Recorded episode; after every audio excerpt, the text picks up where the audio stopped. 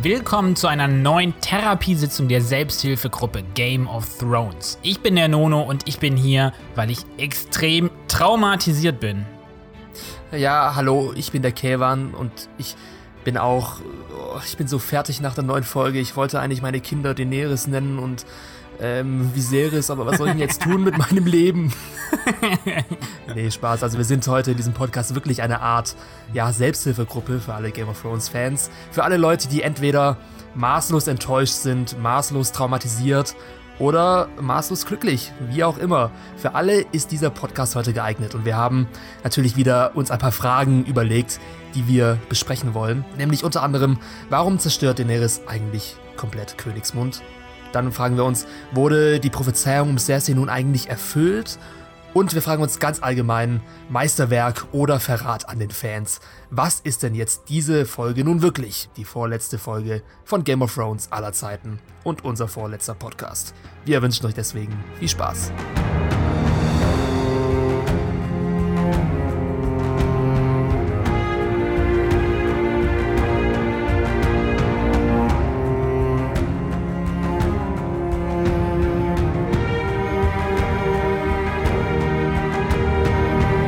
Gespoilert wird natürlich wie immer in diesem Podcast auch. Ich weiß gar nicht, Kevin, ob das jetzt gerade schon. Eigentlich war das schon ein bisschen Spoiler, oder? Aber kleiner. Ich meine, ich gehe davon aus, dass alle, die diesen Podcast einschalten, die Folge schon gesehen haben. Ich meine, ihr seht ja, wie lange dieser Podcast geht und wie lange wir über diese Folge reden werden jetzt.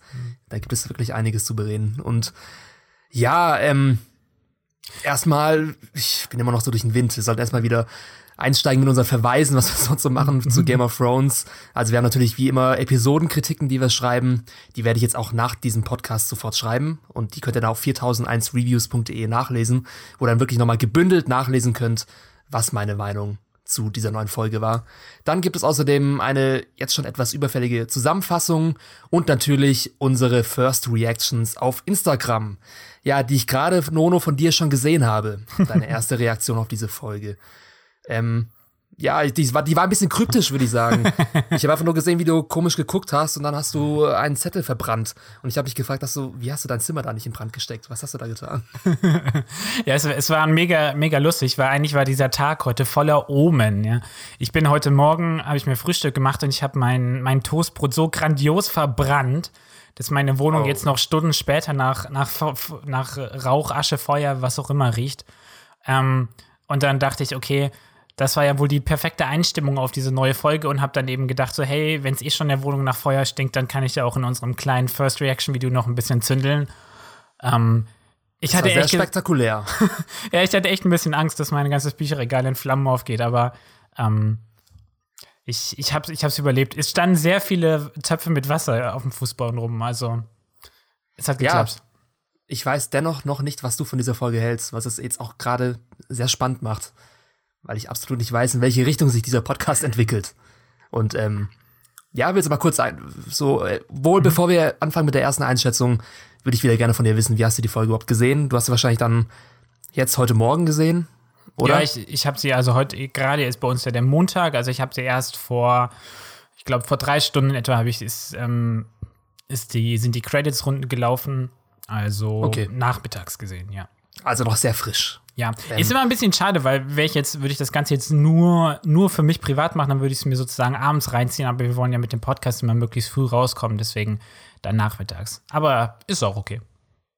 Vorhänge zu, dann Ja, stimmt. also ich habe sie wieder, ich habe sie wieder nachts gesehen um 3 Uhr und ähm, ja, ich war wieder hellwach während der Folge, wo ich davor ein bisschen geschlafen habe und danach war ich so aufgewühlt, dass ich eigentlich danach nicht mehr schlafen konnte. Um 6 Uhr. aber bist also du dann noch mal ins Bett oder bist du seitdem wach? Also ich bin schon ins Bett, aber ich habe sehr schlecht geschlafen, sagen wir es so. ja, ähm, Nono, jetzt will ich trotzdem mal erstmal von dir wissen, was hältst du jetzt nach deiner ersten Einschätzung von dieser Folge? The Bells, die vorletzte Game of Thrones Folge aller Zeiten. Ever. ähm, ich bin. Ich bin, ja, ich bin äh, irgendwie sprachlos, äh, war ich zumindest direkt danach, deswegen auch diese Reaction und bin jetzt mittlerweile, habe ich, glaube ich, wieder meine Gedanken halbwegs sortiert, aber deswegen haben wir auch hier diesen Podcast. Ähm, ich bin fasziniert. Also ich bin äh, übertrieben happy mit der Folge. Ähm, ich merke gerade schon, wie es ist ja immer oft so, ne? Ich, wir haben das, glaube ich, mal den, den aus dem Kino rausgeh-Effekt genannt, ähm, in einem anderen Podcast, glaube ich, Mike Haven. Aber oft ist es so, wenn du einen Film oder eine Serie direkt siehst, dass du danach extrem, extrem äh, happy bist, ähm, extrem immer noch in dieser ganzen Welt drin bist und umso weiter du dich vom Kino entfernst, umso mehr lässt diese Überzeugung ab. Und mhm. bei mir ist es, glaube ich, gerade auch so. Also ich bin noch immer sehr geflasht, aber merke gerade, wie so ein, zwei kritische Gedanken sich in meinem Kopf langsam ähm, den Platz erkämpfen. Aber alles in allem so oder so. Für mich ist es ein Meisterwerk, weil ähm, diese Folge eben nicht so wie die letzte ähm, Schlacht um Winterfell eben nicht nur ein reines Gemetzel war, sondern sie war für mich auch sehr emotional. Mhm. Ähm, anders vielleicht als jetzt, sagen wir mal, so ein. Sie hätte emotionaler noch sein können, finde ich. Also ich finde, sie verspielt auch ein bisschen so dramaturgisches Potenzial, aber mhm. Ich meine, über das Visuelle brauchen wir gar nicht reden. Ähm, ich ja, glaube, das können wir fast schon gefühlt ausklammern. Das ist natürlich unglaublich. Also ich bin, ich sage jetzt schon, Game of Thrones Staffel 5 Folge, nee, also andersrum, Staffel 8 Folge 5 ist der beste Kinofilm des Jahres, so. Ja, das ist eigentlich ein Statement, das könnte man, ja, könnte man machen. Kann man drücken, ja. ne? Ja. Wie okay, ist es bei also, dir? Ja, also ich dachte und schon, spannend, ich, ich, war ganz kurz, und ich fand sie übertrieben spannend. Ähm, ja, was mich echt Fall. überrascht hat. Auf jeden Fall, ja. Ähm, ja, schade, ich dachte, das wird jetzt ein sehr, ähm, sehr hasserfüllter, nicht hasserfüllter, ein sehr, ein sehr hitziger Kontro Podcast. Kontroverser, ja ein sehr hitziger Podcast, weil ich schon fast ein bisschen gehofft habe, dass du die Folge sehr schlecht findest. Hitzig, war das ein Wortspiel irgendwie? Ach so, ja. No pun intended. Nee. Hitziger Podcast, ich verstehe. Ja. Nee, ja, ich habe gehofft, dass du sie nicht gut findest und wir uns da ein bisschen betteln können oder uns ein bisschen hin und her schieben können, was unsere Meinung angeht, weil ich habe, ich, ich sehe es ähnlich wie du, nur ein bisschen anders. Also ich war nach der Folge auch geflasht, aber ich hatte ein paar Bedenken. Und je mehr ich über diese Folge nachdenke, desto besser wird sie eigentlich, komischerweise. Cool.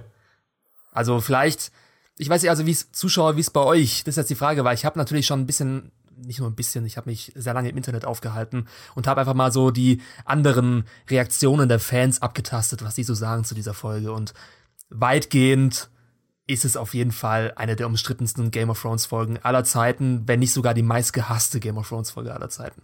Also Echt? der Shitstorm, der ist da, der Shitstorm mhm. ist riesig. Es ist die schlecht bewertetste Folge aller Zeiten von schon Game of wieder. Thrones. Auf Rotten Tomatoes, ja, schon wieder. Auf IMDb neigt es auch dazu. Es hat so ein bisschen diesen The Last Jedi-Effekt, weißt du, wo die Fans einfach mhm. komplett ein Franchise aufgeben und ähm, was weiß ich, ein Redo anfordern oder eine Petition oder ja, es ist, es ist gerade sehr schlimm.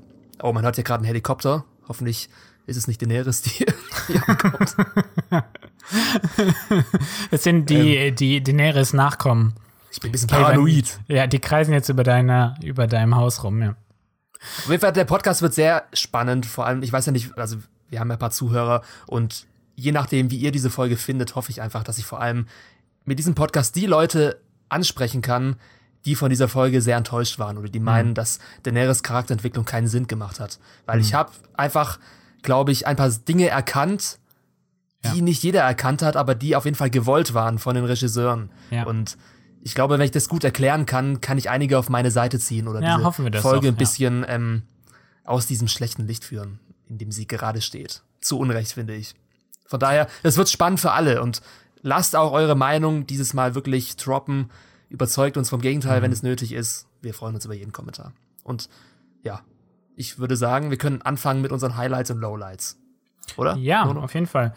Ähm, ich habe einen Haufen Highlights. Ich will die gar nicht groß austreten. Ich nenne die jetzt einfach nur. Ich ähm, Varis ähm, Abschied, als er abgeholt wird aus seiner Kammer, hat mir sehr gut gefallen. Varis Ende hat mir auch, hat mich zumindest auch bewegt. Ähm, der, der Tod von Cersei und Jamie ähm, hat mir, oder der Abschied hat mir sehr, sehr gut gefallen. Mir hat der Moment sehr gut gefallen, ähm, als Danny über Königsmund, als sie landet und mhm. man das Gefühl hat, ähm, die, die Glocken läuten und so, und es klang irgendwie wie so ein Sieg und dann war es irgendwie doch kein Sieg letztendlich. Ja. Ähm, das hat mir sehr gut gefallen, das war sehr intelligent, dazu kommen wir später nochmal. Ähm, irgendwie viele Abschiede haben mir gut gefallen. Tyrion und Jamie, das hat mir richtig gut gefallen, ähm, wie sie sich im, äh, im Zelt verabschieden. Und dann vielleicht nochmal aus einer mhm. technischen Perspektive heraus hat mir dieser Tracking-Shot ähm, während der Schlacht gefallen, der das Grauen einfängt. Da sehen wir Aya, wie sie ähm, sich durch die, durch die ähm, engen Gassen von Königsmund schlängelt. Und ähm, das war einfach technisch einfach herausragend, ja. Mhm. Ja, also technisch auf jeden Fall. Ja, es ist technisch gesehen die beste Game of Thrones Folge bisher, finde ich, auch regietechnisch. Ja. Also da hat Miguel Sapochnik wieder außerordentliche Arbeit Zu, geleistet. Zugeschlagen, ja. Er hat wirklich zugeschlagen. Ich halte meine Highlights jetzt ein bisschen in Grenzen. Also ich mhm. habe auch ganz viele kleine, aber meine größten sind auf jeden Fall der Clegane Brawl sozusagen. Mhm. Also ja. das Face-Off zwischen ähm, dem Bluthund und dem Berg. Und ähm, ja, wahres Hinrichtung auf jeden Fall, die für mich überraschend kam. Aber dementsprechend auch sehr schockierend. Und hm, ja, der Moment, in dem die Glocken geläutet werden und Daenerys Münze des Geistes sozusagen fällt. Ah. das war ja, auch ein ja. Moment, der mir Gänsehaut verliehen hat. Mm, und stimmt, ist auch ja. der Moment, den viele Leute, glaube ich, viele Fans nicht ganz verstanden haben, ohne jetzt Fans angreifen zu wollen. Aber ja, das ist auf jeden Fall die, die, Schlüsselszene dieser gesamten Folge und ich freue mich schon darauf, alles zu besprechen. Aber fangen wir vorne an, würde ich sagen. Ja, was hast du? Hast du noch Lowlights? Ah, Lowlights, oh, das habe ich ganz vergessen. Ähm, Lowlight. Ähm. Ah ja, die Goldene Kompanie. Ja, habe ich bei mir auch Low ganz oben Also komm. Ich sage jetzt noch nichts dazu, aber das war auf jeden Fall ein klares, klares Lowlight der Folge. Ja, stand bei, stand bei mir auch, ja. Ähm, also komm. Ja. Mir hat der Clegane Bowl auf der Lowlight-Seite nicht gefallen. Also. Echt? Ähm, sagen wir mal so, ich, ich, oder andersrum. Ist der Tod des Hound hat mir nicht gefallen. Also der Tod von, von Sandor Clegane hat mir nicht gefallen, sagen wir es mal so. Okay. Ähm, und dann habe ich, äh, oh, ich glaube, mein, mein Programm hat es hier korrigiert. Da steht jetzt nicht mehr Euron versus Jamie, sondern Euro versus Jamie. Euro versus Dollar. genau. Mhm. Ähm, ja, der Kampf war, ähm, hat mir auch nicht so gut gefallen. Ähm, ja. Und sonst okay. gibt es so grundsätzlich so ein, zwei Problemchen, die ich habe mit der ganzen Folge und der ganzen Staffel mal wieder. Aber ja, soweit. Ja, Probleme der Staffel, da würde ich mich jetzt auch nicht ganz davon raushalten. Nee, die, ich würde sagen, die ne? können wir ja während des Podcasts einfach ansprechen ja. oder gegen Ende. Ja. Dann ähm, lass mal starten. Mhm. Ich meine, bei so einer Schlacht kann man ja immer so nur so bedingt gut nach Szenen gehen, weil es natürlich sehr zerstückelt ist, aber wir probieren das mal so Pi mal Daumen trotzdem.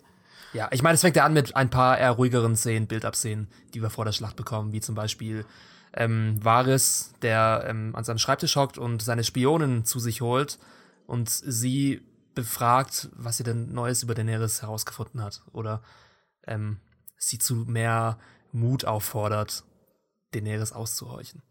Und ähm, ich habe mir hier überlegt in dieser Szene, ob eventuell Varys vorhatte, Daenerys zu vergiften mit ihr. Hm, weiß ich nicht. Ich verstehe die Szene nicht so ganz, also in äh, was die uns erzählen soll. Also, weil du, schneid, du, du schreibst ja eine Szene nur in ein, ein Drehbuch rein, weil sie irgendwie einen, einen Sinn, einen Zweck hat. Und da habe ich eher so angefangen an Varys zu zweifeln, weil letztendlich ist da ja schon, ist das ja schon eine nicht so ganz ethische, ethische Taktik, irgendwie kleine Kinder für sich anschaffen zu lassen. Ja, aber das ist ja nichts Neues. Nee, das haben wir aber, wenn ich mich nicht täusche, ähm, korrigiere mich, haben wir das eigentlich nie wirklich gesehen. Man hört immer nur seine kleinen Vögelchen und dann sehen wir die irgendwann mit ähm, Kyburn, diese kleinen nee. Vögelchen, oder?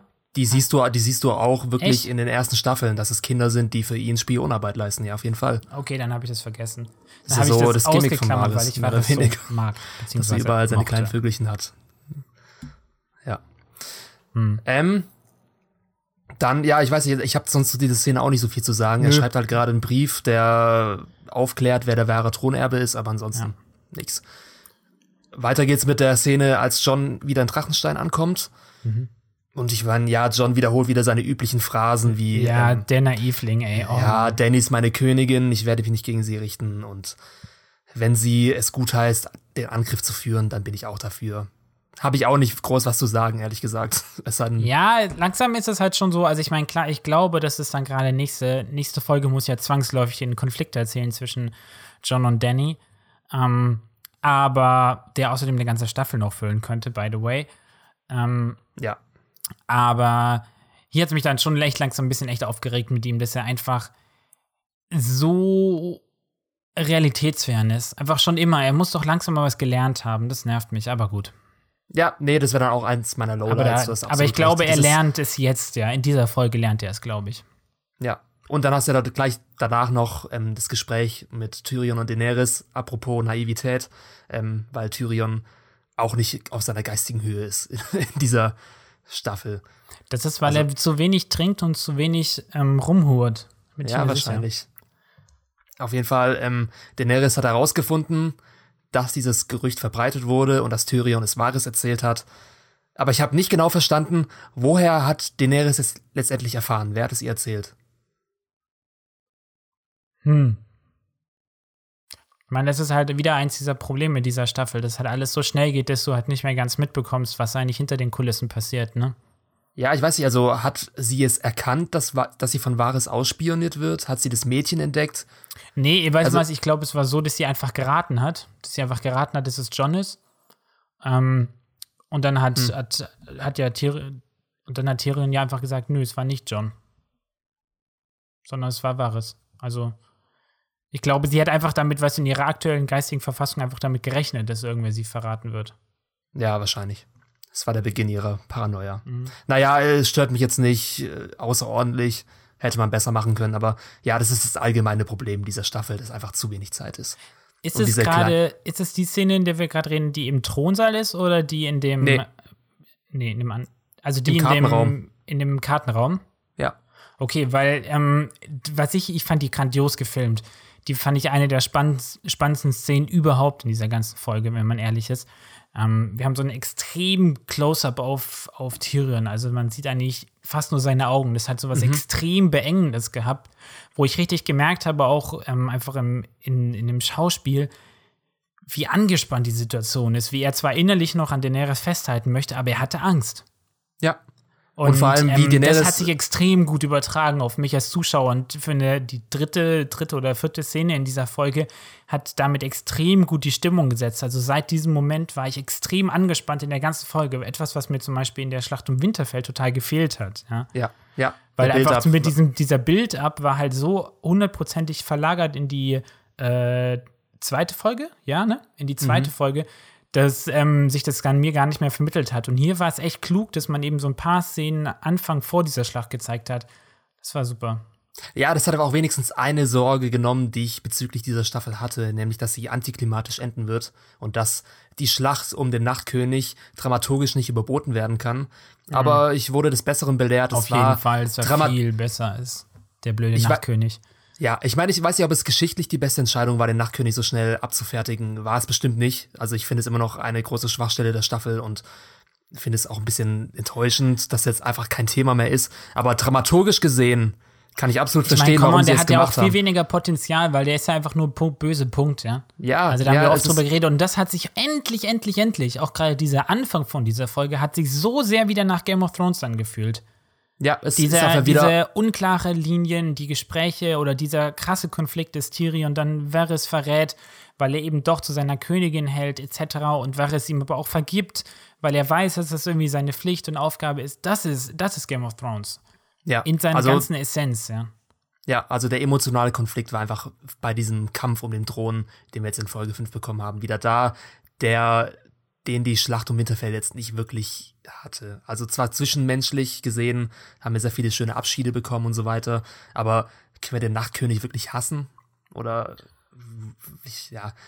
Ist einfach naja. ein cooler Dude. Ist einfach, ja, er ist cool. Wortwörtlich cool, aber letztendlich eine Schwachstelle.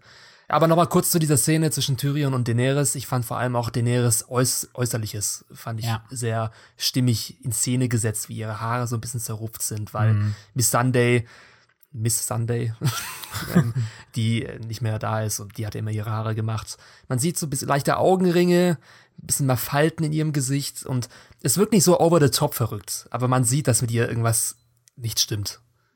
Und es hat auch Emilia Clark mit ihrem Schauspiel ziemlich gut rübergebracht. Also nicht zu viel, nicht zu wenig, aber gerade an der Schwelle des Wahnsinns. Hat mhm. gut gepasst. Ja. Und ähm, ja, soll mal weitergehen? Zu ich bitte darum. War Wahres, Wahres Hinrichtung. Er wird abgeholt von Grauer Wurm und ja, eigentlich hätten wir es kommen sehen müssen. Ich weiß nicht, was da jetzt Varys wirklich übersehen hat, dass er jetzt so leichtes Spiel der Drohne verloren hat. Aber naja. Ich bin ja, was, also was, was, ähm, mm, ich will nicht sagen, mich enttäuscht, aber ich hatte immer gedacht, dass mit Varys irgendwie noch irgendeine, irgendeine Art von Plotwist in die eine oder andere Richtung kommen muss. Weil, ähm, Varys war immer einer, der war immer ein bisschen zwielichtig und mir persönlich, ähm, ich glaube, da bin ich, ich glaube, es geht nicht ein so, aber mir persönlich ist er dann, als er irgendwann klar gemacht hat, was eigentlich seine eigentliche Intention ist, ist er mir sehr ans Herz gewachsen, ja. Mhm. Ähm, als auch so mehr über seine Leidensgeschichte bekannt wurde, wie er als Kind ähm, ähm, von diesem äh, Zauberer quasi misshandelt, missbraucht, zerstückelt wurde, etc. Und ich habe eigentlich immer mit Varys gefühlt und habe mir immer gedacht, so, okay, entweder, das wäre dann schon ein bisschen antiklimatisch, aber egal, entweder sitzt Varys am Ende irgendwie auf dem Thron oder er switcht nochmal um und aus ihm wird doch ein Bösewicht, weil irgendwie passt es ja auch nicht zu Game of Thrones, dass es jemanden gibt, der einfach wirklich nur gut ist, in dem Sinne. Weißt du, was ich meine? Also, weil ja, er hat immer so, er hat immer so offensiv in den letzten Staffeln so kommuniziert, hey, ich bin der Good Guy und ich möchte das Gute fürs Volk, dass ich immer dachte, okay, der sagt es so plakativ, da muss doch noch ein Plotwist kommen. Ja, und gut, oder es ist der halt Plotwist. ja, oder der Plotwist ist, dass er eben keine anderen versteckten Intentionen hat, sondern wirklich die Wahrheit gesagt hat, indem er gesagt hat, ich kümmere mich um das größere Wohl. Ja, aber dann ist das ja kein Twist. Ja, aber das ist ja kein Twist in ja. Eigentlich schon. Ist, die Auslassung des Twists ist kein Twist, also er ist doch kein Onuch. Oh mein Gott. wow. Das war nur ein Spiel. Nee, aber was ich mir hier genau, vorstellen eigentlich könnte. Ist es, eigentlich ist es ein Time Travel und eigentlich ist es ähm, äh, grauer Wurm in äh, 100 Jahren, in 50 Jahren oder sowas. Mhm. Das war so schlecht. aber was ich mir. Oh mein Gott, das wäre doch voll lustig. Das grauer Wurm wurde von, äh, äh von Bran in die Zukunft und dann kommt er wieder zurück als. Okay. Themenwechsel, ja. ja. Ganz viel Fantasie. Aber was ich mir hätte vorstellen können, wäre, dass die Rollen von Varys und Tyrion vertauscht werden. Dass vielleicht Tyrion derjenige gewesen wäre, der diesen Wahnsinn in Daenerys erkannt hätte und Varys derjenige, der trotzdem an der Seite von Daenerys bleiben möchte. Stimmt, weil, weil er eigentlich sein Lebensziel einfach so vernarrt darin ist, dass es dann einfach irgendwie einfach dann nicht mehr die Wahrheit sieht und denkt so, hey, sie muss es jetzt einfach sein. Ich habe so vielen Königen gedient, alle waren kacke, jetzt muss es einfach Daenerys sein. Obwohl, nee, eigentlich passt es dennoch zu Tyrion. Das ist halt einfach seine große Schwachstelle, dass er immer das Gute sehen will in Menschen. Mhm. Ja, das haben wir letzte Woche Und dass er deswegen nicht ähm, diese schlechte Seite in Daenerys aufkeimen sieht. Also das passt schon, ist okay. Auf jeden Fall, ja, Varys wird hingerichtet und die Szene, Alter. die war schon ein bisschen unheimlich. Die war creepy. Ich hatte Drogons Fratze da aus der Schwärze ähm, hervorkommt und ja, das Ich bin richtig erschrocken, ey. Ich, ich bin, glaube ich, echt gefühlte zwei Meter weiter zurückgerutscht von meinem Fernseher. Weil ich dachte, Ab oh, oh, please Ab don't, please don't. Aber er ist gestorben wie ein Badass. Ohne einen Mucks von sich zu geben, ist er das schön zu einem Häufchen Asche verbrannt. Ich glaube, da, ja, da ein echter Mann. Sehr gut. Ähm, mh, ja, aber trotzdem, also halten wir das fest, Varys ist, mit Varys ist es irgendwie durch. Die, ich dachte ja kurz, okay, vielleicht hat er noch irgendwelche Briefe losgeschickt, die jetzt noch irgendwie einen coolen Plot-Twist auslösen, aber das hat sich ja irgendwie auch im Sande, im Feuer verlaufen, im wahrsten Sinne des Wortes.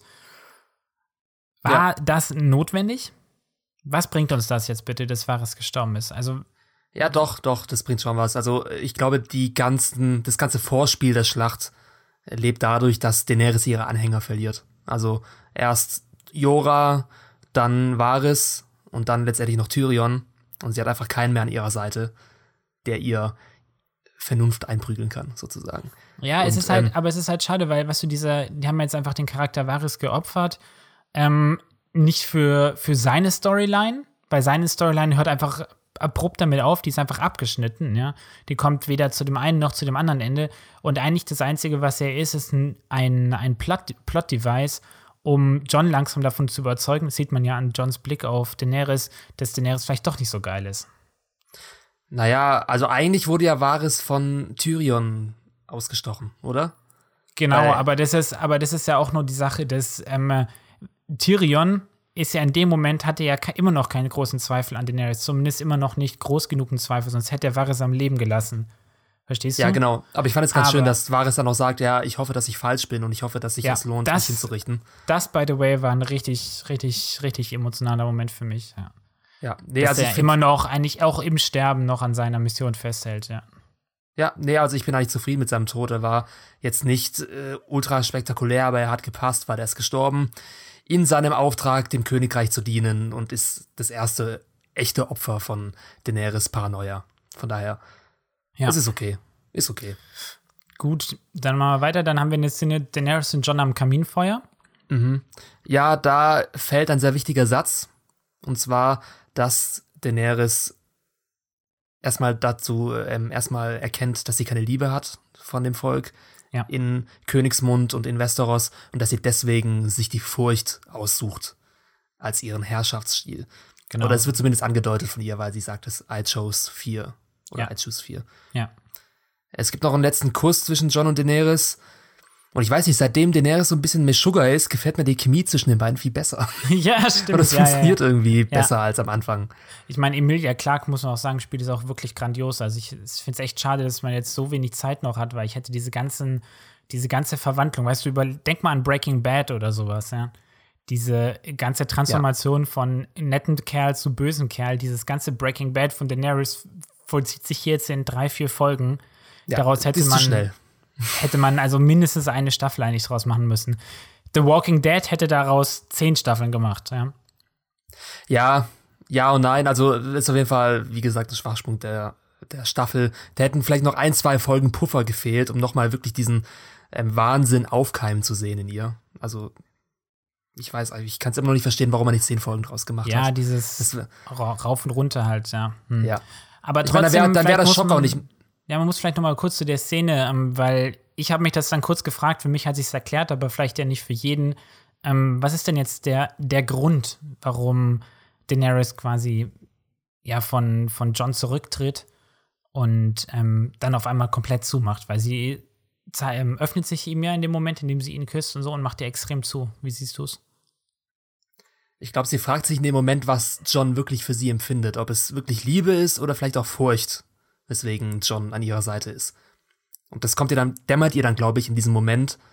Und sie meint, ja gut, also ich raffe langsam, dass ich nicht diejenige bin, die geliebt wird, Ja, sondern diejenige, die ich, ich gefürchtet wird. anderes. Und- Ich, ich meine was anderes, weil ich fand die Szene nämlich dadurch, dass eben so wenig erklärt wird, ähm, zwar kryptisch, aber gerade deswegen auch so wunderschön ähm, oder, oder wertvoll, sagen wir mal, weil ich glaube, der Moment ist, dass John ist zwar, sagt er ja auch in der Szene, in Daenerys verliebt, aber er hat einfach gerade gesehen, wie sie, er hat eine ganz andere Seite von Daenerys gerade gesehen und kann einfach jetzt nicht, kurz nachdem er irgendwie äh, Daenerys jemanden grandios, äh, brutal hin hat hinrichten lassen sehen, einfach mit ihr rumknutschen. Und Daenerys, und das ist nämlich schon fast dieser psychopathische Zug, versteht es nicht, dass er gerade nicht horny ist, ähm, nachdem er so eine Szene gesehen hat. Verstehst du? Und Mhm. Daenerys Ja. legt es dann sofort als, ähm, als, als abweisende Geste von John ein und macht sofort zu und wird pissig. Und das ist, ähm, deswegen ist die Szene, die, die ist quasi eine kleine Art von Foreshadowing auf, auf später. Auf jeden Fall. Sehr subtil, sehr, ähm, sehr uneindeutig, aber dennoch Stimmungsvoll auch, ja. sehr stimmungsvoll, ja. Und dann gibt's noch eine letzte Szene mit Daenerys, bevor es dann in den Angriff geht, nämlich sie sitzt im Thronsaal von Drachenstein und ja, meint, dass sie für immer das Land von Tyrannen befreien will, indem sie für zukünftige Generationen den Frieden, ähm, dass sie zukünftigen Generationen den Frieden schenken will, indem sie Königsmund brennen lässt, sozusagen. Denn, und Tyrion versucht natürlich wieder, ihr diesen Plan auszureden. Und ich denke mir, wie oft wollen wir das noch sehen? Es wird nicht funktionieren. Hier muss ich jetzt mal ähm, eine historische Parallele ziehen. Uh. Ich habe mir, hab mir die ganze Zeit gedacht, ob ich, ob ich darüber reden will, weil es vielleicht ein bisschen ein heikles Thema ist, aber nachdem ich jetzt in den Making, in dem Making-of der Folge gesehen habe, dass die Produzenten, DB Weiss und ähm, Benioff, ähm, dass sie die Referenz auch selber angesprochen haben. Ähm, und zwar ist es die Bombardierung von Dresden im Zweiten Weltkrieg. Und die ist nämlich ziemlich ähnlich, dass man, also in Teilen ist natürlich was ganz anderes. Hier ist es eine fiktive Show, da ist es einfach brutale Realität gewesen. Aber da war es nämlich auch so, dass man eigentlich gesagt hat, okay, man muss das Nazi-Deutschland ähm, in die Knie zwingen und man hat an der, an der Front, weißt du, an der richtigen Schlachtlinie, wo Truppen aufeinandertreffen, hat man nicht genug Chancen ähm, oder es dauert zu lange. Wir bombardieren viel lieber einfach die Großstädte Deutschlands und bombardieren das, ähm, die Zivilbevölkerung, mhm. damit die dann einfach kriegsmüde wird. Ja, und, das und das ist eigentlich ein bisschen, was Daenerys hier auch macht, dass sie sagt, ähm, okay, ich möchte, zumindest gibt's, ist es ihre Erklärung für sich selber, ja, sie sagt, okay, ich möchte die Tyrannen vom Thron be beseitigen und dazu muss halt mal ein bisschen Zivilbevölkerung sterben. Ja, ja, so habe ich das auch interpretiert. Und vor allem habe ich da auch noch andere Parallelen gezogen zur Geschichte, auch zum Zweiten Weltkrieg. Das war zumindest der Gedanke, der mir als erstes kam. Ja. Nämlich, dass ähm, Daenerys Drachen so Art Atombomben sind. Und dass eigentlich so dieses ähm, Bombardement von Hiroshima und Nagasaki, dieses letzte ultra überzogene Ding, was die Amerikaner damals gemacht haben, um den Krieg zu beenden, mich auch ein bisschen daran erinnert hat, was Daenerys hier macht. Also, dass sie wirklich ähm, ihren Gegner in die Knie zwingt, um eine sowieso schon absehbare Kapitulation zu festigen. Ja, interessant, ja. Ja, um es zu beschleunigen das, vielleicht, ja, stimmt schon. Ja. Ja, ich glaube, dass, ähm, wenn du, wenn du Hiroshima und Nagasaki ansprichst, ich glaube, das ist dann das, was wir nächste Folge sehen werden. Einfach eine komplette Wüste. Ja. Ähm, wo einfach nichts mehr übrig ist, außer Verzweiflung und die Frage, verdammt, war das überhaupt notwendig? Aber da kommen wir ja später nochmal zu. Ähm, ja, wir, dann schneiden wir eigentlich schon nach King's Landing, nach Königsmund mhm. und sehen dann, wie ja. Dieses ganze Volk Zuflucht sucht. Wir erinnern uns, ähm, Cersei hat ja den Roten Bergfried mit Zivilbevölkerung bevölkern lassen, als ja menschliches als Schutzbild.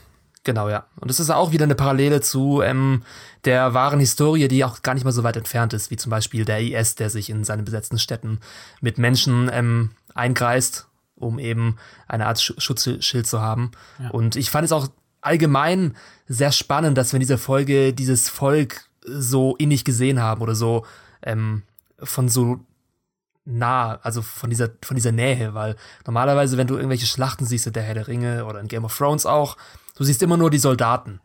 Aber du siehst nie, was es wirklich mit der Bevölkerung du siehst, anstellt, Nein, oder? du siehst, nein, nein, du siehst die, oder ja, meinetwegen die Soldaten, aber du siehst eigentlich immer nur Gruppen von Menschen, aber du siehst keine einzelnen Charaktere, nicht das Schicksal von Normalsterblichen. Ne? Ja, ja, genau, mhm. das meine ich. Und ähm, ich habe auch mal ein Interview gesehen mit ähm, Miguel Sapochnik, in dem er genau das angesprochen hat.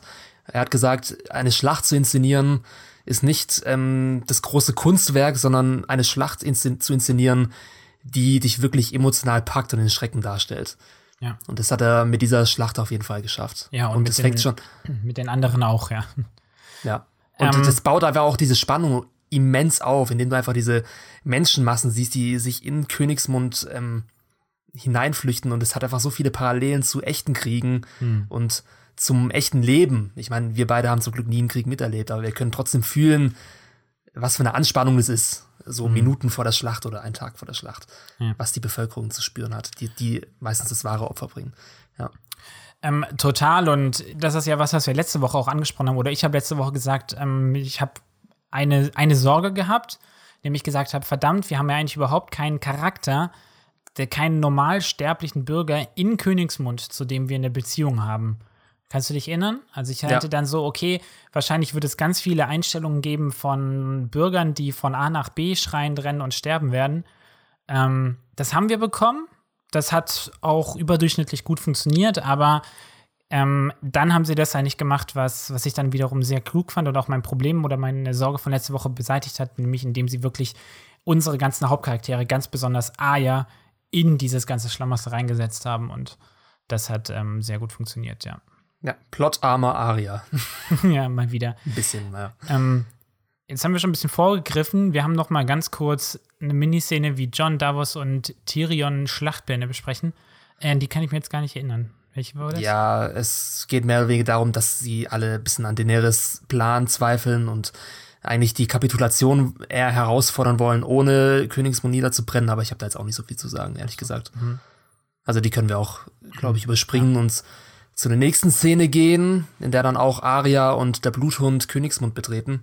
Mhm. Und ich fand es ganz witzig, wie sie sich Zugang verschaffen, indem der Bluthund einfach sagt zu diesem ähm, Soldat des Nordens, ja. ja, wenn wir Arya da hineinlassen, dann tötet sie vielleicht Cersei und du musst morgen nicht kämpfen und überlebst die den nächsten Tag vielleicht. Und Das war, das war aber, das war ja gar nicht Königsmund selber, das war ja noch das, das Lager quasi. Der ja, Soldaten. genau. Von den Nordmännern. Ja. Das war ein Nordmann. Ja. Und ich Ähm, weiß nicht, ich hatte da schon im Gefühl, dass Arya nicht Cersei umbringen wird, weil es einfach zu einfach gewesen wäre. Ja, das haben wir ja schon mal gesagt, ne? Ja. Zwei Kills kann sie nicht bekommen. Und es geht weiter mit ähm, Tyrion. Das war auch eines meiner Highlights. Also Tyrion befreit Jamie, der Ja, gefangen meins genommen auch, wurde ja. von Daenerys, als er ähm, nach Königsmund reiten wollte. Und es war eine sehr emotionale Szene zwischen den beiden. Also für mich das beste Duo von Staffel 8, Tyrion und Jamie. Auf jeden Fall. Die, ich fand das richtig schön, dass was dann Tyrion auch nochmal am Ende sagte, dass ähm, Jamie der Einzige ist, der ihn eben nicht als Monster gesehen hat. Und Was auch stimmt. was auch stimmt, aber ich fand ähm, so, wie er es gesagt hat und wie die zwei sich einfach so in die Arme gefallen sind, da ist mir wirklich so ein richtiger Kloß im, im Hals aufgegangen. Ja.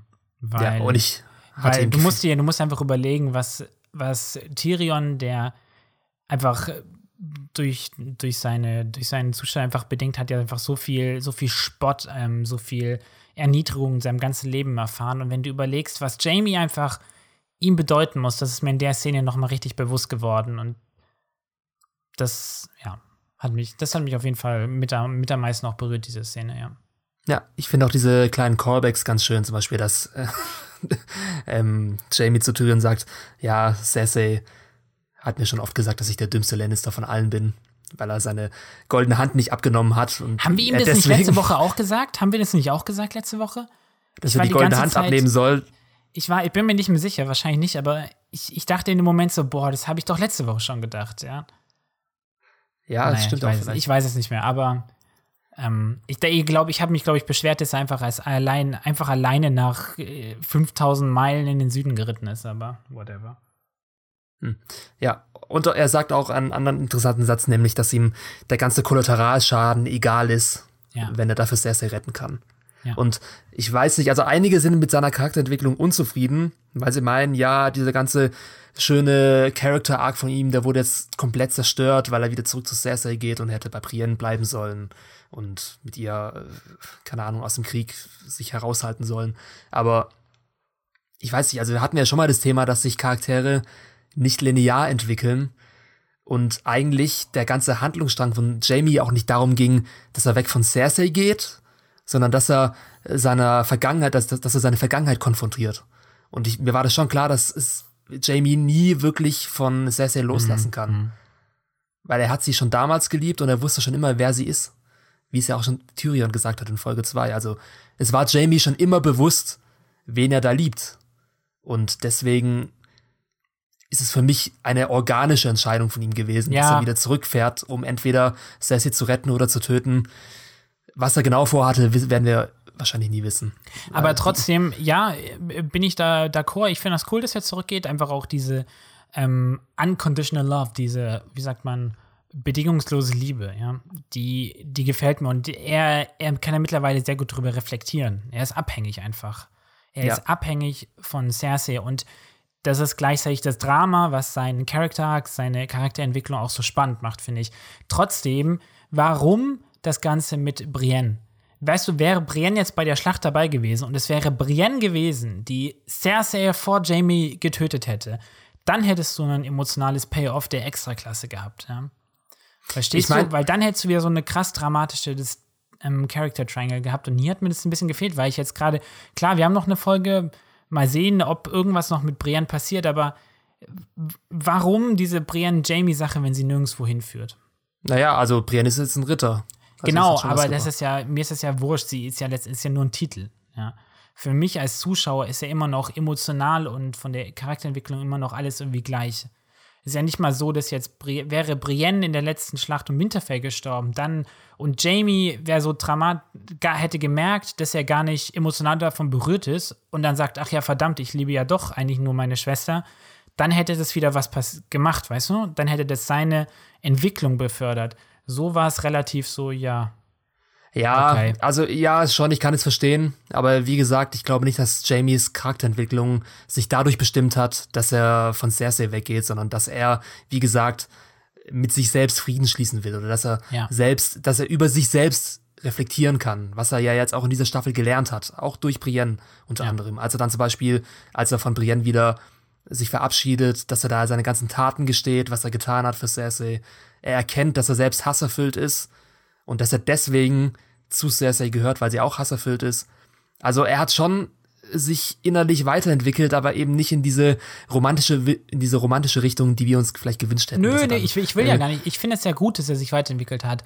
Ich sage nur, ich hätte mir gewünscht, dass Brienne anders eingesetzt wird in dieser Entwicklung. Ja, das kann ich verstehen. also wahrscheinlich, Sache. wahrscheinlich wäre es echt besser gewesen, wenn Dass Brienne man in der die Schlacht Schicksale mehr, mehr ver verknüpft ineinander. Weißt du, jetzt ist es so, ähm, die, die berühren sich kurz und gehen wieder auseinander, aber es zumindest bis jetzt gut. Vielleicht kommt ja doch noch irgendwas, vielleicht, keine Ahnung, weiß nicht, wird, geht jetzt Brienne, äh, Karaoke wollte ich gerade sagen, wie sagt man? Kamikaze. Ein bisschen was anderes, bisschen. Fast. Und keine Ahnung, bringt alle Starks um. I don't know. Das macht natürlich auch keinen Sinn. Aber weißt du, was ich meine? Also, irgendwas muss Ja. noch passieren. Naja, wie auch immer. Wir sind am Schlachtbeginn angekommen, oder? Ja, Jamie wird befreit von Tyrion in der Hoffnung, dass Jamie ähm, die frühzeitige, frühzeitige Kapitulation in die Wege leiten kann. Und ja, die Schlacht beginnt. Und wir sehen eine Szenencollage, die wieder erneut ungemein viel Spannung aufbaut, fand ich, wo ich wirklich Ja. Herzklopfen bekommen habe. Meine Fresse. Also wir sehen, wie Euron den Drachen erwartet auf dem Meer, wie er in den Himmel schaut oder wie die Skorpione geladen werden oder die Bürger suchen Schutz, schließen ihre Fenster, verbarrikadieren sich. Die, Und eine- die Soldaten bewachen dann die Zinn, äh, die, die Mauern. Genau. Und wir sehen also eine der stärksten Szenen, wie die Bevölkerung Zuflucht suchen will im Roten Bergfried und das Tor geschlossen wird. Ja. Und es ist, und ähm, ja, alle, die in dieser Zeit nicht durch das Tor gegangen sind, die haben halt Pech gehabt. Oder Glück, je nachdem, wie man es sieht. Und ähm, diese, diese Szene hat mich wieder ein bisschen an Titanic erinnert. Kennst du diese Ja, Szenen ja, ja, in, in Titanic, als die dritte, ja, nicht nur in den Rettungsbooten, sondern auch als die dritte Klasse ähm, nicht ans Deck ah, gelassen ja, na wird klar, und diese, ja, natürlich, ja, stimmt. und die, ja, genau, und die dritte Klasse wird in ihrer in ihren unteren Kabinen eingeschlossen, in denen die Tore geschlossen werden und damit Oh eben Gott. die erste Klasse schön oben die Rettungsboote besetzen kann, während die anderen, die niederen Menschen sozusagen im unteren Schiffsteil ersaufen. Und Aber das ist, ein, das ist ein ganz, ganz, ganz kurz, das ist ein grandioses Beispiel, um zu erklären, warum es zum Beispiel in Titanic ähm, die, die, die, das Drama dieses untergehenden Schiffs zum Beispiel besser funktioniert hat, weil ich habe dort einen Hauptcharakter, der ein Normalsterblicher ist, ja, der in dieser Welt, der in die dritte Klasse gehört, ja, und der nicht raus kann und der muss sich rauskämpfen. Und hier habe ich das nicht. Die Folge hat es versucht, mit dieser Mutter, mit diesem kleinen Ja. Kind, ja, ein bisschen zu machen, aber das sind ja auch nur Statisten, die mir e ziemlich egal sind, ja. Das, Aber wohl für Statisten haben sie dann doch eine sehr ja, für Statisten haben die gehabt. schon ganz okay Statisten. funktioniert, aber trotzdem, es wäre irgendwie cooler gewesen, wie gesagt, wenn Gentry noch eine Mutter gehabt hätte und Gentry greift mit die, die Stadt an oder sowas, ja, und sagt, okay, ich, ich werde die Stadt erobern für Daenerys und Co., aber ich muss noch versuchen, meine Mama zu retten, ja. Überleg mal, weißt du? Das sind so Potenziale, die man hätte man mehr Zeit gehabt, viel ein besser ausspielen können. Oder der berühmt-berüchtigte Gemischtwarenhändler von Königsmund. Ja, aber nee, jetzt mal ohne, ohne Scheiß. Ja, ja, ich weiß, ja. Ich weiß, was du Ähm, meinst. Überleg mal, was das für, für eine ganz andere, ganz andere Spannung gewesen wäre, wenn, weil viele, viele oder sagen wir mal, Gentry ist, kennt dort Leute, der hat dort Freunde und so weiter, ja. Wenn er dorthin gegangen wäre, zwar mit, mit Daenerys-Truppen, aber trotzdem gleichzeitig auch gegen die Leute hätte kämpfen müssen oder sowas, ja. Ja, ist trotzdem für mich jetzt in dieser Szene ein bisschen Heck Meckern auf hohem Niveau, weil es dennoch extrem ich spannend war. Und, aber ist auf jeden Fall ein Punkt. Ja. Ja, und dann geht's los. Und Daenerys ähm, geht ins Sturzflug über, wie eine sehr, wie eine Stuka, mehr oder weniger aus dem Zweiten Weltkrieg. Ja, ich habe auch so. Genau. gehört, ja. Und ja, jetzt muss man, hier kann man jetzt auch wieder meckern, weil Daenerys Drache Drogon wieder übermächtig geworden ist, nachdem er in der letzten Folge, zumindest ähm, erster gestorben Regal, Ja, glaub schon. ziemlich schnell vom Himmel geschossen wurde mit derselben Flotte. Und jetzt werden einfach alle Schiffe in ein paar Sekunden zerstört von Daenerys, ohne dass auch nur ein Pfeil Drogon gestriffen hat. Und natürlich könnte man sich jetzt beschweren und sagen, irgendwie, ist dieses Machtverhältnis zwischen Skorpion und Drache ein bisschen unausgewogen und ändert sich von Folge zu Folge. Aber ja, es ist halt echt so, es ist wie so Würfeln. An dem einen Tag so, an dem anderen Tag so. Ja. Also das, ich, ich fand das okay. Also ich, ich fand, dass, ähm, dass, dass Daenerys letztendlich dazu befähigt war, Königsmund niederzubrennen, hat ja extrem wichtiges dramaturgisches, ähm, spannungstechnisches Potenzial gehabt. Deswegen bin ich zufrieden damit, dass der Drache nicht abgeschossen wurde. Trotzdem, warum führt man denn so eine Superwaffe ein, ja?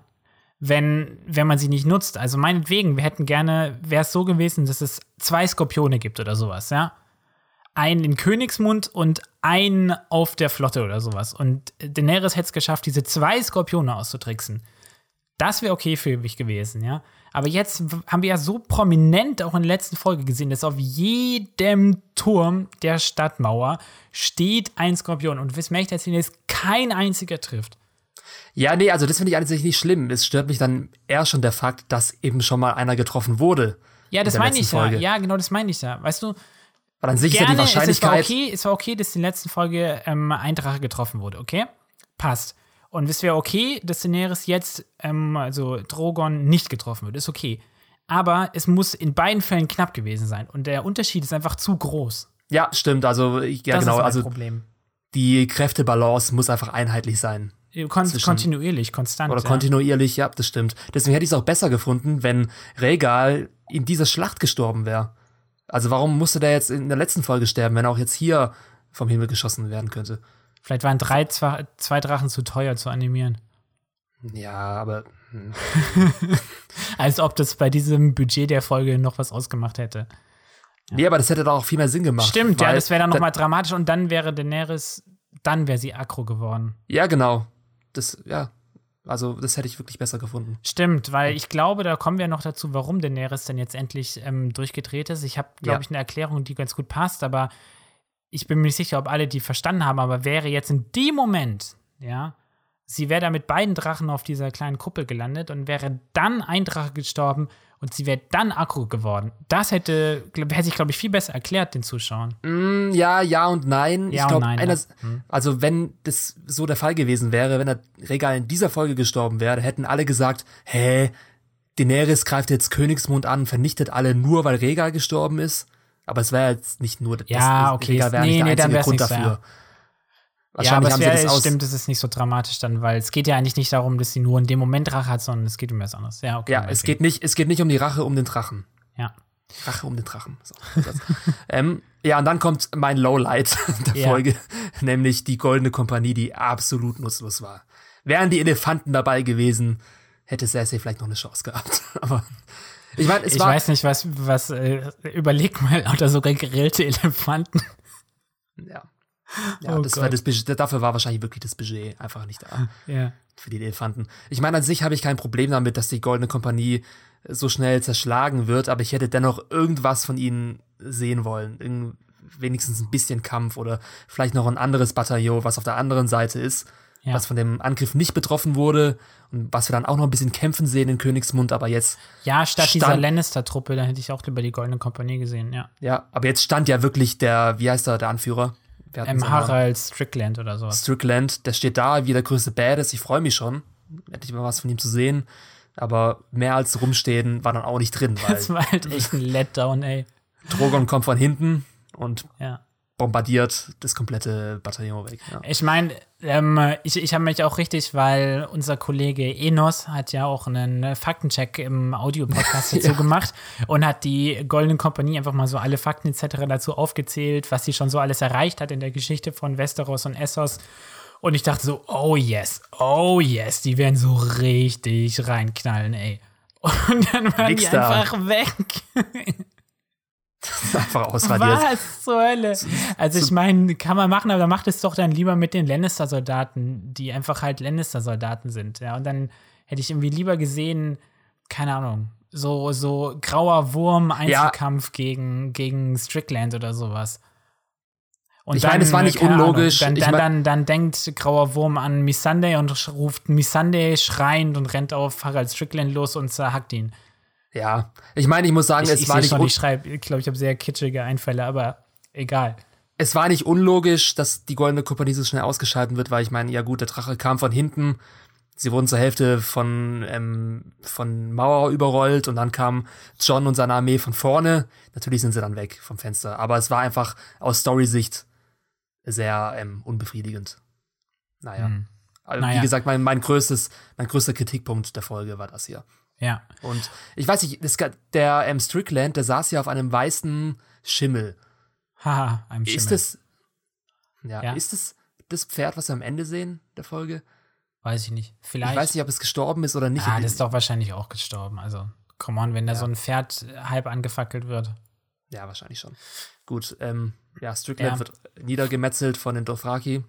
Ja, ich habe noch was, näher, warte, noch was anderes. Oder, nee, wird gar nicht von der Dothraki niedergemetzelt, sondern von Grauer Wurm. Aber ähm, noch mal kurz was zu, zu diesem Auftakt. Das sah natürlich ultra episch aus, wie ähm, Daenerys da das Tor einfach zersprengt, ja. Zersprengerin der Ketten von Wegen, Zersprengerin von Königsmund vielmehr. Ähm, aber ich, ich fand das ehrlich gesagt ganz schön overpowered. Also es macht dramaturgisch Ja. Sinn. Also es wäre ein bisschen lame gewesen, wenn die da jetzt noch stundenlang vor dem Tor gestanden hätten und sowas. So ist es irgendwie schnell weg, weil so Tore sind ja auch immer so Showstopper irgendwie.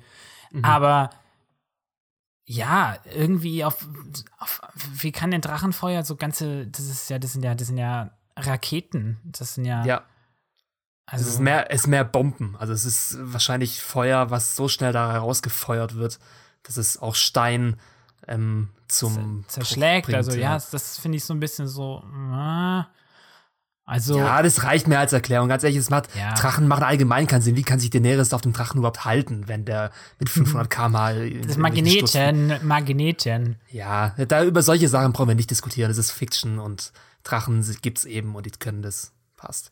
Ähm, du musst mal, wenn du so eine ähm, Sekundenkleberfirma bist, so Uhu oder sowas, so einen, Kle so einen, so, so einen Werbespot machen, wie jemand davor so ein bisschen Sekundenkleber auf den Drachen klebt und setzt sich drauf. Oder vielleicht hat sie Reißverschlüsse, so whatever. Egal. Ähm, ja, ich fand das, ich fand das schon ein bisschen so, es hat mich ein bisschen überrascht, das ist einfach vielleicht doch schon ein bisschen, bisschen krass, aber ja, meinetwegen. Außerdem hat mich das erinnert, als diese Mauer gesprengt wurde, äh, extrem mal wieder ähm, äh, Mittelerde-Referenzen als in äh, die Schlacht der drei Heere am Ende ähm, Fünf Heere. der fünf Heere. Was hast du gesagt? Drei Heere? Ja. Ja, der fünf Heere, die diese Glocke, diese äh, Mauer vom Erebor sprengt. Das sah irgendwie so krass Stimmt. ähnlich aus irgendwie. Stimmt. Und auch als in den Szenen davor, als die, ähm, die Lannister-Soldaten die Mauer bewachen, da war, äh, bemannen, gibt es auch ein, zwei Einstellungen, die exakt genauso sind wie die Bemannung der Mauern von Minas Tirith in Herr der Ringe Teil 3. Ja. Mega Ja, lustig. Weißt du, wenn die so der Reihe nach sich aufstellen an der Mauer, genau dieselbe Einstellung ist in Teil 3. Ja.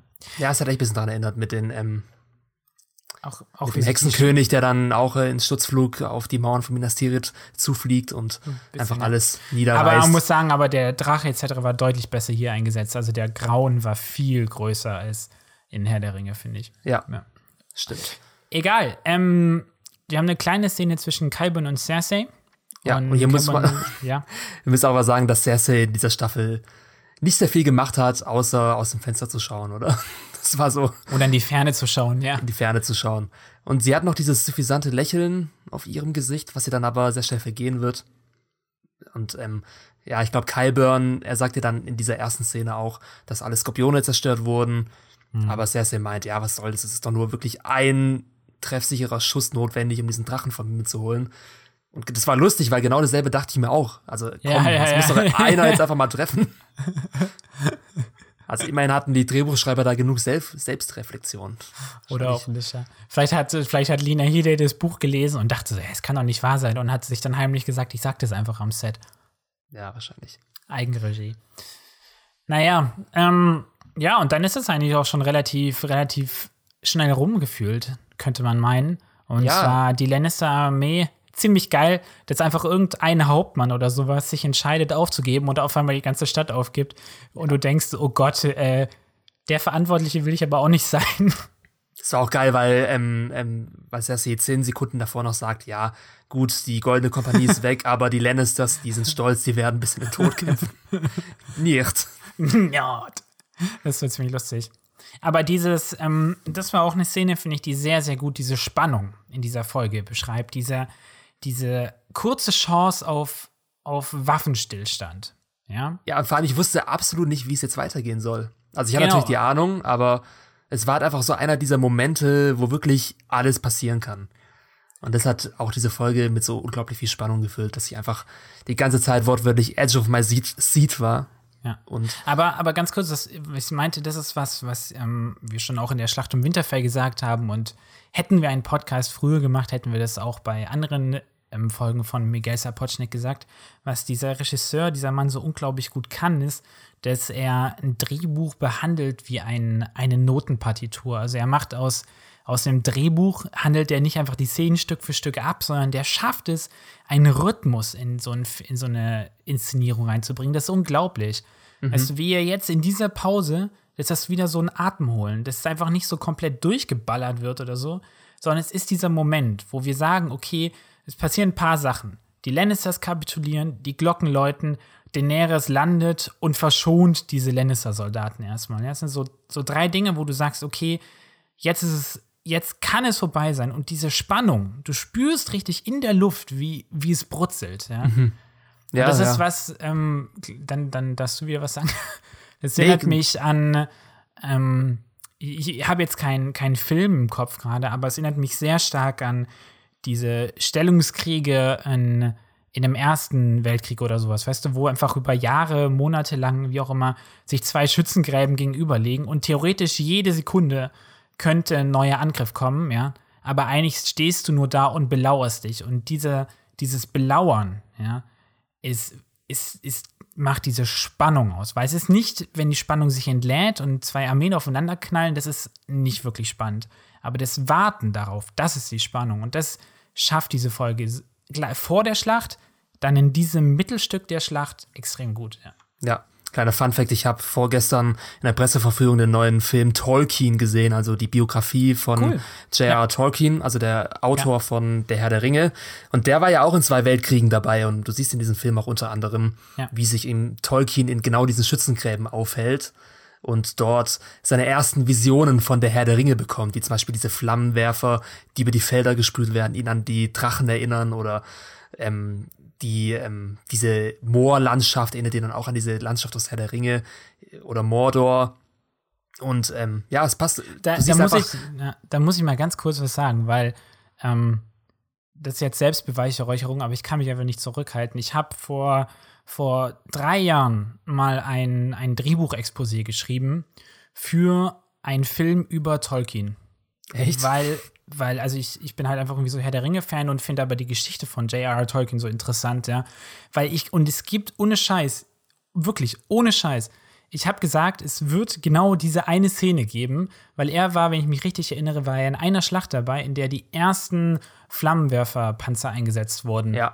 Und dann gibt es eine, eine Textstelle, wo er gesagt hat, dass er danach irgendwie den Angriff auf Dol Guldur mit Drachen oder äh, mit, ich weiß gar nicht mehr, an irgendwas mit Drachen geschrieben, auf Gondolin oder so geschrieben hat. Und ich habe mir einfach genau diese Szene vorgestellt, wie so ein kleiner Typ über so einen Schützengraben raufguckt. In der einen Szene ist es ein Panzer und in der anderen Szene ist es ein Drache. Ja. Und ich habe diesen Trailer von diesem Film gesehen und habe gesagt, ihr verarscht mich doch. Fuck. Aber ich, ich sag noch nichts, ich will mir noch anschauen. Ich habe noch nicht gesehen, den Film. Alles klar. Nee, aber da sieht man auf jeden Fall diese Parallelen zwischen den Weltkriegen und Fantasy oder Fiction. Ja, ja. Einerseits in der Herr der Ringe und jetzt hier auch in Game of Thrones. Und Narnia ist auch sowas. Narnia zum Beispiel Ja. spielt ja, auch sehr nah im Krieg, ja. Und dann, ja, nach dieser Kapitulation, Kap Kapitulation der Lannisters, kommt die Schlüsselszene der Folge, die leider, wie ich schon am Anfang gesagt habe, glaube ich, nicht alle ähnlich verstanden haben, was da in Daenerys Kopf vorgeht. Wie hast du es denn verstanden, Cape? Also es wird ja, diese Szene wird eingeleitet mit ähm, der Bevölkerung, die schreit, ring the bells, ring the bells, Leute, die Glocken. War unglaublich geil. Also einfach diese, Gänsehaut. diese, diese Dramatik, die da drin steckt. Und dann läuten tatsächlich die Glocken und das ist der Moment, den Warte mal ganz ja kurz, sorry. Aber dieses, ähm, dieses Schrei, das waren ja einfach so Überlebensschreie. Das war irgendwie echt wieder, weil du Titanic angesprochen hast, wie so Männer, die irgendwie unter Deck gefangen sind und rufen so, rettet uns, rettet uns, zu, zu Cersei hoch, weißt du? Ja, ja. Und es war so ein Hilfeschrei ums Überleben, weil sie wussten, wenn jetzt niemand aufgibt, dann, dann gibt es Gemetzel, ja. Okay, Ja. sorry. Und auf jeden Fall war das ja der Moment, den sich Daenerys schon seit Jahren herbeigewünscht hat. Das ist ihr Lebensziel. Ja. Und in diesem Moment, als dann die Glocken läuten, hätte sie es theoretisch erreicht. Also die Königsmund hat kapituliert. Sie könnte jetzt einfach dahin fliegen, sich auf den Thron setzen und das war's. Ja. Also ein Moment, in dem sie eigentlich gewonnen hat, aber in Wirklichkeit gar nichts gewonnen hat. Weil. Ja, den warte, warte, bevor du, bevor du die Erklärung sagst, ich auch nochmal dazu sagen, ich fand, ähm, ich fand, es war auch so genial inszeniert, weißt du, wenn du in unserer westlichen Kultur Glockengeläut ähm, heißt irgendwie, ist eigentlich assoziiert mit was Guten, ja. Das eigentlich, wenn irgendwo die Gl- Glocken läuten, ist entweder ein neuer Papst irgendwie ausgerufen oder ein neu- alter Papst gestorben oder sowas, ja. Oder du läutest die Glocken, wenn ein Krieg gewonnen ist oder irgendwie sowas. Und so war auch dieser Moment hier, finde ich. Es war eine extrem gute Ah. Idee mit den Glocken und die Kamera fährt und Daenerys rum und man sieht richtig, wie emotional in ihr was runter. Also es war so ein richtig, richtig geil emotionaler Moment, finde ich, wo ich sage, yes, du hast es geschafft. Und vor allem, ja, da du gerade die Glocken angesprochen hast, es gibt eine Dialogzeile von Varys kurz vor der Schlacht um Black, um Schwarzwasser in Staffel 2, in der er sagt, ach, ich hasse den Sound von Glocken. Sie verhünden, sie verkünden immer nur Unheil, wie zum Beispiel Heirat oder Krieg oder Ja, genau. Ja. sonst irgendwas. Das hat, weil die Glocken, die läuten ja auch bevor Stannis Baratheon ähm, äh, in das Schwarzwasserbuch eintrifft. Und Okay. Jetzt sollten ja die Glocken für Daenerys eigentlich den großen Sieg verkünden, aber Mhm. das tun sie nicht. Denn wie gesagt, was geht da durch Daenerys Kopf durch in diesem Moment? Also erstens, Was ist deine Idee, sie, ja, deine Interpretation? sie hat diese Schlacht gewonnen und sie merkt einfach, dass sie die, die Liebe von dem Volk nicht hat. Sie hat die Unterstützung nicht von diesem Volk. Sie hat notgedrungen diese Schlacht gewonnen, aber sie hat nicht die Liebe und sie hat auch nicht diese Furcht erreicht, die sie eigentlich bei der Bevölkerung auslösen wollte, weil die ähm, Armee der Lannisters hat aus eigenem Willen kap kapituliert. Es gab kein immens großes Massaker. Das ist da nicht ausgeblieben, bis auf die Goldene Kompanie, der vor der Mauer getötet wurde. Aber ich meine, die Bevölkerung hat den Schrecken von Daenerys nicht wirklich gesehen, zu was sie in der Lage ist. Also es war ein sehr einfacher, kurzer Krieg. Und, was ja noch durch den Kopf geht, sie hat keinen Anspruch auf den Thron. Weil das Gerücht, das verbreitet sich schon mittlerweile, dass sie nicht die rechtmäßige ähm, Thronerbin ist, sondern John. Und sie weiß genau, dass innerhalb von wenigen Tagen die gesamte Bevölkerung in Königsmund es wissen wird, dass John derjenige ist, der auf den Thron sitzen muss. Und dass sie sich John wünschen und nicht Daenerys. Das heißt, was bleibt Daenerys noch, um ihren Anspruch auf den Thron zu rechtfertigen? Sie hat nicht die Liebe, sie hat nicht den Anspruch, aber sie kann die, den Terror erreichen, die Furcht. Das ist das Einzige, was ihr noch die Chance gibt zu regieren. Furcht und Terror. Und genau das denkt sie sich in diesem Moment. Okay, ich sollte eigentlich gewonnen haben, ich habe nicht gewonnen. Wenn ich jetzt mich einfach so auf den Thron setze, werde ich in fünf Tagen wieder runtergeholt, weil alle herausfinden, dass John der wahre Erbe ist. Und das war es dann sowieso für sie. Deswegen denkt sie sich, okay, dann werde ich jetzt zur Terroristin und zwinge alle dazu, mehr oder weniger, sich mir anzuschließen und mich als Königin zu feiern. Ich, ich, ja, nein, ich glaube, weil das ist ja eine mehr oder weniger rationale Entscheidung, die du gerade beschreibst. Ja, ich dass sie meine, das mit Kalkül macht. Ich glaube, es ist was anderes. Und zwar, ähm, äh, ihr, ihr Wahnsinn wird ja so inszeniert oder ihr, ja, die, die, der, der Wandel in ihr vollzieht sich ja letztendlich mit der Einstellung, mit dem, ihrem Blick auf ähm, die, die rote Feste. Wie heißt die im Englisch, Deutschen? Rote Feste, glaube ich, ne? Red Keep eben. Auf den Roten Bergfried. So, das war Rote der deutsche Bergfried. Name. Und ähm, dieser Rote Bergfried ist ein Targaryen-Relikt oder das, der Rote Bergfried wurde von Aegon gebaut. Das heißt, und dieser Rote Bergfried ist eins dieser ähm, Regalien, das haben wir schon mal angesprochen, also ein Zeichen der Macht, was die Königswürde au- auszeichnet. Und sie sieht, oder es ist so inszeniert, dass Daenerys in dem Moment weiß, dass eben dort nicht Lannisters gerade drin sitzen. Und in dem Moment, diesem kurzen Innehalten, nicht, nicht Targaryens, meinst du? äh, ja, genau, nicht Targaryens. Und in dem Moment erinnert sie sich quasi an all das, was ihr widerfahren ist, dass sie, ihre, dass sie im, im Ausland hat leben müssen, wie sie sich dorthin kämpfen müsste, wie sie vielleicht auch sogar von ihrem, ihrem Bruder misshandelt wurde, wie sie verkauft oder versklavt wurde, gefühlt schon, ja. Und all das, dieser ganze Zorn, den sie mehr oder weniger immer zurückgehalten hat, der bricht, glaube ich, in dem Moment los, ja. Und manifestiert sich einfach daran, dass sie einfach überhaupt nichts mehr, nichts mehr mitkriegt. Sie ist einfach in einem, in einem Berserker-Modus. Ja, ich diesen, diesen, diesen Schmerz, ja, all dieses, weißt du, das ist, kennst du, wenn du, wenn du, sie hat ja auch ihre, ihre harte Vergangenheit, ihre Trauma erlebt, etc., ja. Ähm, ja. Und all diese, diese, dieser Schmerz, den sie hat, es gibt so eine Schreitherapie, da stellst du dich in den Kreis hin und schreist dich gegenseitig an, ja, und lässt komplett die Kontrolle los. Und ich glaube, das ist, was sie in dem Moment macht. Sie lässt komplett los. Ja, also ich glaube, dass da mehrere Faktoren ähm, dazu geführt haben. Und also ganz kurz weiter ein Satz noch und dann, jetzt wird es halt spannend, was wird sie in der nächsten Mache, Folge machen? Wird sie realisieren, dass sie Scheiße gebaut hat? Oder, oder eben nicht? Ja, ich glaube ich glaub nicht, dass sie Reue zeigen wird. Ich glaube, sie hat, glaub sie hat jetzt eine ähm, Schwelle überschritten, bei der es kein Zurück mehr gibt. Aber ich glaube, dass da mehrere Faktoren mit eingespielt haben. Ich habe es nicht so interpretiert wie du, aber es macht auf jeden Fall Sinn, also dein Ansatz, den du genannt hast. Aber ich meine, sie hat ja auch am Anfang der Schlacht schon zu John gesagt, ich wähle die Furcht, um ja. diesen Krieg zu gewinnen. Und letztendlich, wie ich schon gesagt habe, ich habe mich einfach in dieser Szene auch in Daenerys hineingedacht und dachte mir, ja gut, also was ist deine Chance, jetzt hier wirklich diesen Krieg zu gewinnen? Weil gut, die Glocken läuten, aber du hast nicht gewonnen. John hat gewonnen. Und dass dieser ja. Terror, den sie mit den Drachen anrichten kann, das Einzige ja. ist, was ja noch diese Hoffnung gibt. Und ich meine, natürlich ja. ist es jetzt kein klassischer Wahnsinn, in dem sie irgendwelche, ähm, irgendwelche Halluzinationen hat. Aber sie ist einfach komplett desillusioniert und handelt nicht mehr wirklich empathisch oder rational, sondern komplett psychopathisch. Und das ist, glaube ich, der Wahnsinn, den Daenerys ausmacht. Und der dieser Psychopathismus oder keine Ahnung, wie man das nennt, der ist ja schon sehr, sehr lange in Daenerys aufgekeimt. Schon genau. die ganze Zeit, also schon seit Staffel 2, als sie ihre beste Freundin in diesem Tresor einschließt, weil sie ein bisschen, weil sie mit diesem ähm, Händler geschlafen hat. Wie heißt er nochmal? Ich habe seinen Namen vergessen.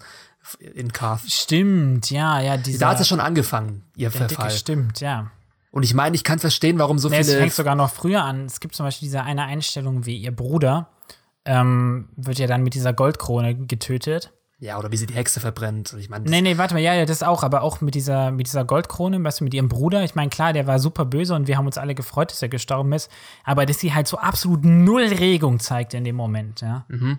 Ja. Also sie kann, sie, sie kann sich nicht einfühlen in die Emotionalität in den von anderen Menschen. Und das ist auch geschuldet ihrer Erziehung. Ich meine, guck mal, die ist mit dem superkranken Bruder aufgewachsen, ohne Eltern, wurde als Kind in der Nacht, in der sie geboren wurde, musste sie, glaube ich, sogar schon fliehen. Also die ist halt auch von der Kindheit her traumatisiert und das bricht sich halt jetzt Bahn, ja. Ja, also die Empathie fehlt bei ihr komplett und das ist doch der Grund, warum sie das macht. Ähm, es ist nicht normal, es ist ja gar nicht so irrational, was sie da macht, weil, wie wir gerade schon erörtert haben, es gibt Gründe, warum sie jetzt plötzlich komplett Königsmund in Schutt und Asche legt. Aber dieser Weg, dass sie immer verkommener und verkommener wird, der hat sich schon sehr lange angedeutet und er war auch wirklich konsequent. Und es gab so viel Foreshadowing für diese Szene, die jetzt folgt, in der sie komplett Königsmund in Schutt und Asche legt. Zum Beispiel das Finale von ähm, Staffel 2 in dem House of the Undying. Ich weiß nicht, wie, heißt es auf Deutsch, im Haus der Unsterblichen. Ja, stimmt. Da, sieht sie, da gab es diese Vision. Da sieht sie die Vision, wie, ähm, die, ähm, wie der Thronsaal von Schnee ja. bedeckt ist. Aber ja. jetzt wissen wir, es war kein Schnee, es war Asche. Und sie ist wirklich die ähm, oh, Queen of the Ashes, die Königin der yes, Asche. Yes, und yes, yes. Es gab so Alter, viel Foreshadowing. Und, und dann gab es noch das andere Foreshadowing, nämlich die Vision von Bran. Ja. ja, die Vision von Bran in Staffel 4. Da sieht man eine Aufnahme, die sie wirklich genauso jetzt hier in diese Folge eingebaut haben, nämlich wie der Schatten eines Drachens über die äh, über die Dächer von Königsmund hinwegfliegt. Und genau dieses Bild hast du schon in Staffel 4 gesehen. Echt? Es, ja, genau das. Genau das gleiche. Die haben genau das gleiche Bild verwendet. Und es ist so viel Foreshadowing. Und ich kann ehrlich gesagt nicht verstehen, wie Leute das als schlechtes Skript und schlechtes, schlechte Idee von D&D ähm, ähm, diffamieren mhm. wollen. Also das war für mich sogar einer der intelligenteren Game of mhm. Thrones Momente überhaupt. Und ich meine, es gibt sogar, es gibt sogar noch eigentlich was. Ähm, es gibt auch noch diese eine Theorie mit, ähm, der ich ja leider auch auf den, auf den Zug gesprungen bin, ähm, mit der brennenden Hand. Ja. Jojen Reed ähm, hatte doch, in, ich weiß gar nicht mehr, welche, welche Staffel das war, aber er hat diese, diese brennende Hand und ich glaube, er sagt, sagt ihr nicht irgendwas, es endet mit Feuer oder irgendwie sowas? Ich weiß nicht. Ah, Mist. Wir haben, ich durfte sich mich nicht erinnern kann, weil wir haben in unserem Preview-Podcast, in unserem, haben wir auch drüber geredet. Aber auf jeden Fall war, glaube ich, die Quintessenz, dass es halt irgendwie mit Feuer endet. Und wir haben halt alle gesagt, okay, das könnte sein, dass diese brennende Hand, das bezieht sich auf Jamie und deswegen dachte ich, Jamie wird auf dem Thron sitzen und etc. Ähm, aber ja, stimmt auch, es endet mit Feuer. Ja. Und natürlich kann man jetzt argumentieren, also das lasse ich auch jedem, das ist seine eigene Meinung, dass es zu schnell ging, dass Daenerys Wahnsinn zu schnell die Überhand gewonnen hat. Ich meine, vor vier Folgen war sie noch ganz in Anführungszeichen normal und hätte das nicht getan. Und ich weiß, sie ist die Sprengerin der Ketten und sie hat bis jetzt immer nur das Gute gewollt für die kleine Bevölkerung. Aber ganz ehrlich, das, diese ganzen Sachen, die sie in ähm, Essos gemacht hat, die hatten doch alle immer das Ziel, den Thron sie zu weiterzubringen, genau. Sie weiterzubringen, egal ob es die Haben wir ja letzte Woche, war. letzte Woche im Podcast schon drüber geredet. Es waren immer egoistische Ziele, die vielleicht, by the way, einen guten Output hatten, ja. Ja, genau. Also war eine gute Marketingkampagne für sie. Ja, und jetzt merkt sie eben, ja gut, die Bevölkerung, die steht, die kleine Bevölkerung steht nicht mehr hinter mir. Und jetzt muss sie dafür eben brennen. Und ich muss ihr, muss die Furcht lernen. Und auch dieser Prozess, dass du sagst, ja, wie kann sie denn jetzt plötzlich so viele unschuldige Frauen und Kinder töten? Das hat sie davor nie gemacht. Das waren immer nur Soldaten oder es war Krieg. Ja, aber wenn man jetzt mal ganz ehrlich ist, wenn man so viele Menschen auf dem Schlachtfeld niederbrennt, dann ist da der Unterschied zwischen Soldaten und dann Zivilbürgern nicht mehr so groß. Ich meine, das sind alles Menschen, die Familie haben, das sind alles Ja. Menschen mit Gefühlen. Es sind einfach Total- alles Menschen, Punkt. Ja. Also, ich weiß Daenerys wird gefeiert, wenn sie da durch die Armee der Lannisters prescht mit ihrem Feuer Mhm. in Staffel 7 und yay, sie ist die Beste. Und jetzt Das macht sie sind halt auch einfach dasselbe. nur arme, kriegsgepresste Dorfbewohner, ja. Ja, und ich meine, so ist es doch im Krieg auch immer. Es ist ja nicht so, dass Krieg geführt wird und nur die, ähm, Die 20 äh, einflussreichsten Männer in einem äh, Pitchfight sich gegenseitig abstechen. Nee. ja genau, dass Es wird halt die, auf den Rücken der normalen Mehrsterblichen ausgetragen. Ja. die Zivilisten sind immer im, Zie im Visier und genau das, was Daenerys da gemacht hat, das ist schon so oft in der Historie passiert. Äh, vor allem diese, auch diese, ähm, wie nennt man das, diese unbedachten Entscheidungen, dieses ähm, impulsive, Ja. das, wie zum Beispiel die Entscheidung der Amerikaner, diese Atombomben zu testen in Japan oder ähm, ja, das reicht schon als Ja, Beispiel ein. Das war, und, ja, es war, war schon, bet- ja, okay, ja. Und vor allem jetzt noch mal kurz zu der, zu den, ähm, zu der einen Theorie, die ich vorher hatte, dass Daenerys keine Menschen mehr um sich hat, die ihre schlechtesten Impulse entziehen. Wie sie, Stimmt, wie, ja, genau. Diese, dieses eine Zitat aus dem Anfang der Staffel. Das waren ja Jora, das waren Tyrion und Varys und alle drei sind jetzt weg. Es ist niemand mehr da, um sie zu zügeln. Tyrion ist noch da, aber Der gut, dem aber der hört hat, sie ja nicht mehr zu, auf jeden Fall. ja, der hat ja auch ähm, Jamie befreit und das wird sie mit Sicherheit mitbekommen haben. Ja, stimmt. Ja, genau, das ist das Problem. Also, dass sie, sie ist halt, es ist ein bisschen andersrum als mit John. Also, sie ist eine Identifikationsfigur, ja, die vielleicht ähm, einfach durch, also die, die, mh, die Marke Daenerys funktioniert sehr gut, ja. Ähm, aber hinter der, dahinter ist einfach eine, eine scheiß Persönlichkeit, die man aber irgendwie bisher kontrollieren konnte. Und bei John ist es genauso andersrum irgendwie. Der ist halt eine geile Persönlichkeit, aber hat halt null Bock auf diese eine Marke zu sein. Weißt du, was ich meine? Ja, Also etwas, ein, ein künstliches Konstrukt ist ja ein König oder sowas ist, oder eine Herrschaftsfigur ist ja auch, du, du verehrst ja nicht einfach die per Person, ja, sondern du verehrst die Idee dahinter, ja. Und die Idee von Daenerys ist halt sehr stark, dass es jemand ist, der Anspruch auf den Thron hat, der rechtschaffen ist, der außerdem gut ist und der als Befreier auftritt, ja. Ja, Und- das ist auch der Grund, warum sie einer der Fan-Favorites ist und weshalb jetzt Genau, so viele Fans halt- enttäuscht sind.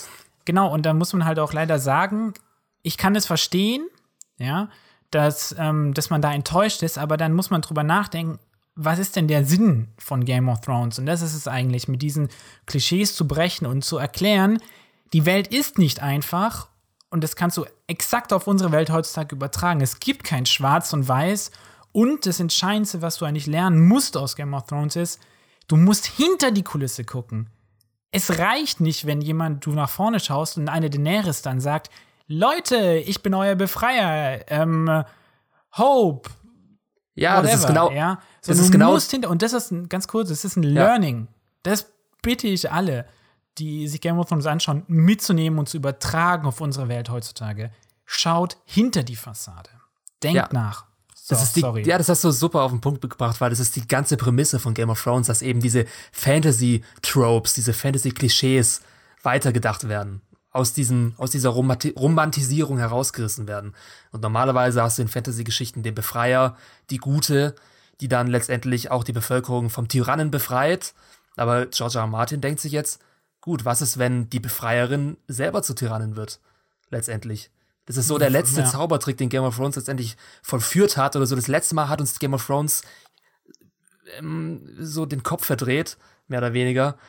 Weil ich weiß nicht, das hat es ja schon oft davor gemacht. Ich meine, wir alle hätten jetzt damit rechnen können, dass sehr viele Hauptcharaktere sterben, dass es ein großes Massaker gibt. Das ist alles nichts Neues mehr, mit dem uns George R. R. Martin oder die Serienmacher umhauen könnten. Aber ja. dieser letzte Twist, dass Daenerys ihre Münze jetzt sich für eine Seite entschieden hat, wie dieses eine Zitat, ja. dass ähm, jedes Mal, wenn Targaryen geboren wird, wird eine Münze geworfen, ob sie wahnsinnig ja, wird oder nicht. Die Münze ist jetzt gefallen und wir sind alle überrascht, dass es jetzt doch so schnell passiert ist. Ja, und hier, und da an dieser Stelle will ich kurz den Joker zitieren aus The Dark Knight, das ist ein schönes Zitat. mit Wahnsinn. Ich stelle stell mir gerade vor, wie du hier so mit so einem wichtigen, großen Schinkenbuch vor, vor in der Hand da sitzt und rumblätterst und wichtige Zitate der Weltgeschichte und da steht der Joker. Also jetzt bin ich gespannt. Ja, ja der sagt auch, mit Wahnsinn verhält es sich wie mit der Schwerkraft. Oft reicht nur ein kleiner Schubser. Sagt, das, ist doch der, der, das ist der letzte Satz vom Joker.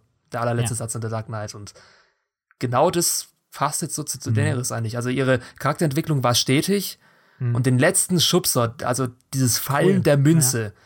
das war dieser Augenblick, als die Glocken geläutet haben. Und für mich ist es ja. fast schon poetisch. Und ja, ich weigere mich. Oh, ich krieg grad Gänsehaut, ja. Ja, ich weigere mich da wirklich äh, die, den, obwohl ich weigere mich nicht, ich höre jedem zu und ich freue mich über jede andere Sichtweise, aber ich weigere mich mir selbst einzureden, dass das schlechtes Drehbuchschreiben ist, wie es gerade überall im Internet steht. Überall, guck mal auf YouTube. Das ist so eine gehatete Folge, gerade wegen diesem einen Moment. Und es ist so frustrierend aus meiner Sicht, weil ich einfach merke, wie die meisten Fans die Vision der Drehbuchschreiber oder noch besser die Vision von Martin nicht verstehen. Und ganz ehrlich, ich glaube, diese. All der Zeit, ja. Ja, dieser eine Twist mit Daenerys, ich meine, jetzt gerade geben alle D&D, also den beiden Produzenten dafür die Schuld, dass die das, dass es eine Entscheidung von ihnen war. Und George R. R. Martin hätte das niemals gemacht oder würde es nicht in den Büchern so machen. Er würde es genauso machen. Er würde es, also ich kann es nicht mit Sicherheit sagen, aber hinter dieser Entscheidung, Daenerys verrückt lassen zu werden, sehe ich das Gesicht von George R. R. Martin und nicht das von den, von den Produzenten. Weil. Ja, oder wie weil die sind ja d'accord. Also es ist ja nicht so, dass die nicht miteinander reden oder so, ne? Ja, und ich meine, George, ich, George R. R. Martin ist im selben Boot. Ja, und Martin hat schon öfter gesagt, dass das Ende ähnlich sein wird wie in den Büchern der Serie. Und wenn die Produzenten die Überhand über diese Geschichte hätten, sie hätten einen Fan-Favorite wie Daenerys nicht für sowas geopfert. Da wäre ihnen das Risiko zu groß gewesen, glaube ich, diesen letzten Twist zu bringen. Deswegen glaube ja, ich einfach, dass ja. Martin hinter dieser Entscheidung steht. Und eventuell benutzt er ja das Publikum gerade so ein bisschen als eine Fokusgruppe. Als Test. um zu schauen, wie das Ende ankommt. Aber ich glaube nicht, dass, ja. er, dass er es ändern wird. Ja. Ich meine, ähm, vielleicht noch mal ganz kurz ein, ein, ein, ein Zitat oder eine Referenz, nochmal eine historische. Klassisches Beispiel für Daenerys wäre zum Beispiel ein Che Guevara und ein Fidel Castro. Warum? Ähm, sind beides Freiheitskämpfer, irgendwie, die, ich weiß gar nicht mehr, wann war das, 50er, 60er Jahr? 50er, glaube ich, oder sogar früher sogar, die eine, eine, eine, eine kapitalistisches, diktatorisches Regime, wie auch immer, in Kuba gestürzt haben, indem sie einfach normalsterbliche Menschen, wie sie auch selbst waren, ja, dazu aufgerufen haben, eine Revolution zu starten. Und ähm, und weil es eben sehr, wenn man so möchte, heroisch und in der Idee rechtschaffend war, Menschen wieder zu befreien aus der Herrschaft von irgendwie von, von Menschen wie Cersei Lannister, ja, mhm. die überhaupt keine Connection mehr zu ihrem Volk haben, war eine Idee, weshalb viele tausend Millionen Menschen mit Che Guevara-T-Shirts rumlaufen. Was viele aber nicht wissen, ist, dass zum Beispiel Che Guevara einer war, der Konzentrationslager auf Inseln vor Kuba eingerichtet hat, nachdem sie in die Macht gekommen sind. Und ähm, auch sowas wie ein Fidel Castro oder sowas, der eine krass genauso eine Diktatur aufgebaut hat oder vielleicht sogar eine schlimmere als davor herrschte. Und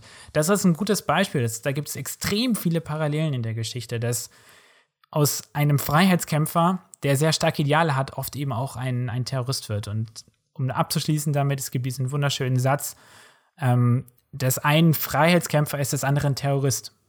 Ja. Es ist alles ja. eine Frage der Perspektive und Daenerys das ist, hat die Staffel gar nicht mal so krass ausgespielt, finde ich, ja. Ähm, aber ja, trotzdem. Ja, ich meine, ja. viel hat auch mit der Inszenierung dann wieder zu tun. Du siehst halt diesen Drachenangriff auf ähm, King's, King's Landing von unten. Du siehst, ja, ab Dank, ja. diesem Zeitpunkt der Entscheidung, ich lege jetzt King's Landing, Königsmund in Schutt und Asche, siehst du Daenerys kein einziges Mal mehr in dieser Folge. Sie ist komplett depersonalisiert. Also du siehst nur noch diesen Drachen und der Rest ist gut. wirklich die verbrannte, die, die, die brennende Bevölkerung unten. Und das ist auch einer der Gründe, warum man sich dann plötzlich so sehr mit ähm, Daenerys ähm, entpersonalisiert. Entpersonalisiert. ja. Ich glaube, es ist das richtige Wort. Ja. Ähm, pass auf, ich, wir, müssen noch, wir müssen mal weitermachen, aber ich würde gerne noch einen Punkt ansprechen. Und zwar, Ja.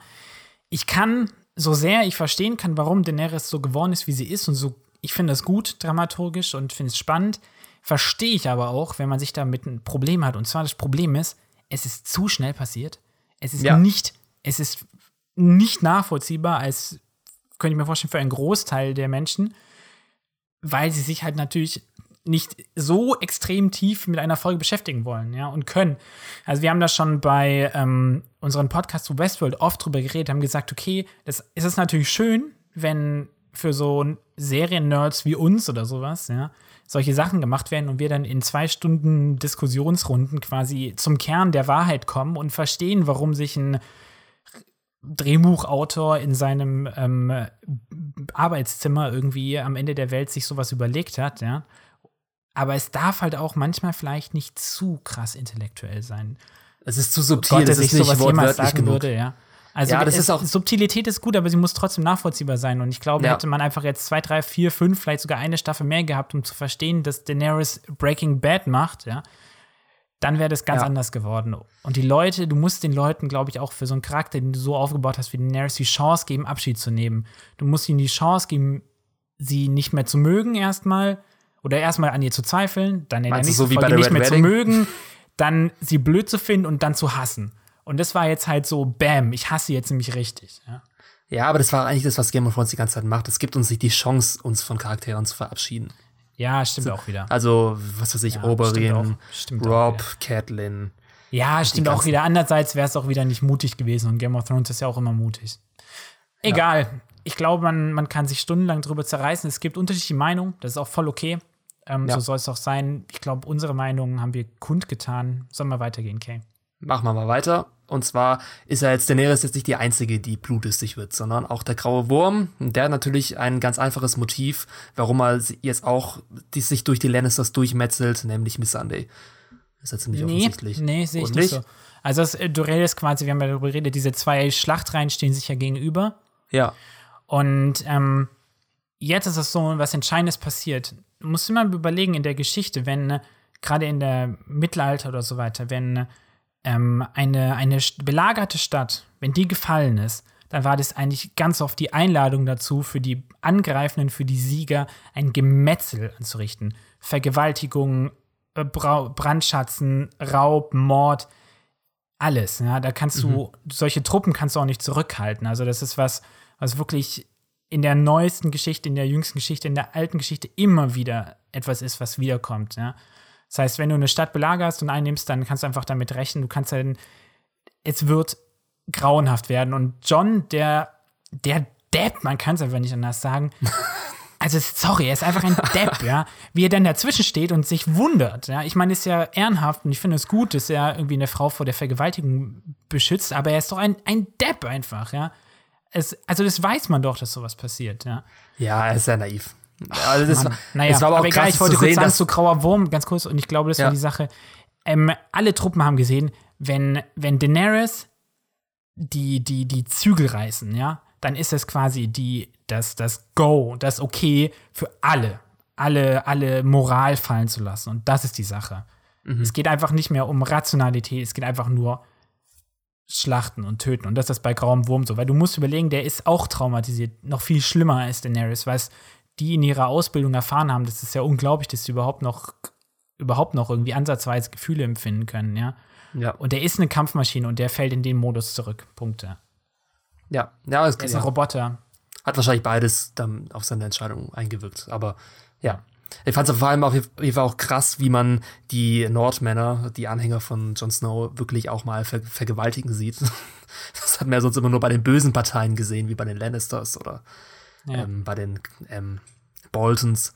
Aber das jetzt wirklich mal die Guten in diesem Kriegschaos siehst, wie sie sich wirklich moralisch komplett ähm, verkommen lassen, ha- hat auch mich tief schlucken lassen. Und allgemein hat hier einfach die Folge begonnen, mich wirklich, jetzt nicht zu traumatisieren, aber aufzuwühlen, auf jeden Fall. Ja. Aber ich, und ich, ich finde es halt geil. Also ich muss es, also nicht geil, aber ich finde es total richtig und ich finde es richtig gut, dass sich hier die, ähm, die, die, die, dieses Gut und Böse, was wir ja, was so klar getrennt war in der letzten Zeit, dass sich das einfach wieder auf, auf ähm, verwäscht, ja. Ja. Weil es heißt halt einfach auch nur, das ist auch so Konstrukte wie Lannisters gegen Dings oder sowas, das ist alles nur künstlich. Die Welt ist nicht äh, wie Marvel oder sowas, ja, wo einfach irgendwie ein paar gute Helden gegen ein paar böse kämpfen oder sowas, ja. Sondern die Grenzen sind einfach viel verwochener, ja. Ich meine, als ob die Leute im Norden irgendwie bessere Menschen sind als die im Süden oder sowas. Sind genau dieselben Typen, ja. Haben vielleicht einen moralischen Anführer. Und hier ist es echt geil inszeniert. Da gibt es diese eine Einstellung wie einer dieser Lannister-Soldaten, der ja eigentlich ein böser Kerl ist, theoretisch, ja. Also aus unserer Perspektive falsche Fraktion verkörpert, wie der so die Zivilbevölkerung so durchwinkt und so zeigt, ihr müsst nach dahin rennen und rettet euch, rettet euch. Und dann schneiden wir direkt um und sehen, wie die Lannisters rauben und vergewaltigen. Und das ist total intelligent, finde ich. Dass man mhm. hier einfach auf einmal so BAM die Seiten, also diese, diese Sichtweise auf die Charaktere, auf die, die Parteien wechselt. Das finde ich geil. Ja. Ja, ich greife jetzt kurz eine Szene vorweg, ähm, ja. nämlich, weil du es gerade angesprochen hast, wie sich die Grenzen zwischen Gut und Böse verwaschen, als Daenerys den Roten Bergfried zerstört und Cersei die ersten Tränen runterkullern. Ja. Da hat sich dann wirklich komplett alles gedreht. Also Daenerys, die Gute, wurde zu derjenigen, die man hasst, wo man komplett wo, man schaut sie sich an und denkt, was machst du da? Und man hält sich die Hände an den Kopf und denkt, wie kann das passieren? Und du hast Mitleid mit Cersei. Also einfach ja. komplett den Spieß umgedreht innerhalb von wenigen Minuten, aber eigentlich war es so offensichtlich. Und ja, ja. ich meine, ich meine, hey, es ist wie ich, ich, ich, ich bin ja gar nicht gläubig, aber irgendwie zitiere ich immer christliche Sachen, aber es ist hier, liebe deine Feinde. Das ist hier irgendwie auch schon, auch Cersei ist ein Mensch, ein sehr fehlerhafter Mensch, aber sie ist menschlich und das, das zeigt sich hier wieder. Das ist cool. Ja, das war echt das Letzte, mit dem ich gerechnet hätte, dass ich nochmal Sympathie mit Cersei empfinde, was ja. eigentlich falsch ist, weil was für alles, für, nach, oder eigentlich ist es richtig. Man sollte immer. Mit, mit, natürlich, man, du solltest immer mit jemandem mitfühlen ja, genau. Ja. ja, stimmt, ja. Egal wie, wie böse es ist. Wenn du das nämlich kannst, dann kannst du verstehen, was, was sein Problem ist und wie du ihn vielleicht auch umstimmen kannst, ja, im besten ja. Falle. Auf jeden Fall sehr, sehr flüchtet, daraufhin mit Kai Byrne der alles ähm, am Ende sieht. Und ja, sie wollen den Roten Bergfried verlassen. Und äh, ja, und dann geht es erstmal, es wird sehr viel hin und her geschnitten während dieser, ja. während dieser Folge. Geht, geht dann auch das Duell los, das erste große Duell zwischen Jamie und Euron, weil ähm, Euron wird angespült an die Küste durch diesen Drachenangriff und Jamie will sich gerade in diese Höhle schmuggeln und ähm, es gibt ein Face-Off zwischen den Cersei-Liebenden sozusagen. Ja, also hast du das gesagt, kommen sehen, dass die beiden sich duellieren? Nö, fand ich ein bisschen konstruiert, aber war okay. Ist, ja, war okay. Ist, ist, okay. Ist natürlich unglaublich unwahrscheinlich, dass sie überhaupt da zusammengekommen sind und dass der da hingeschoben ist, aber egal, passt für mich. Ähm, war irgendwie, das war jetzt kein Comic Relief, aber irgendwie war es so ein bisschen antiklimatisch. Es war irgendwie nicht so, hat, hat mich jetzt weder, es war irgendwie so ein Lückenfüller, es war jetzt nicht so besonders emotional oder so. Ich fand nur lustig dann am Ende, als Euron stirbt. ich musste richtig laut lachen. Also ich habe wirklich richtig, das hat mir sicher noch in der Nachbarwohnung gehört, als Euron dann sagte so, ah, ich bin der Mann, der, der Jamie Lannister getötet hat. Ja, stimmt ja an sich gar nicht. Letztendlich haben ihn Steine getötet. Aber ja, er ist halt schon ein Badass. Also ich, ja, war okay. War okay. Also okay. kann man machen, ist jetzt, ist, kann nicht alles genial sein. War ich meine, jetzt muss man sich ja natürlich noch schön reden, wie Jamie mit diesen Stichwunden so lange noch rumrennen kann.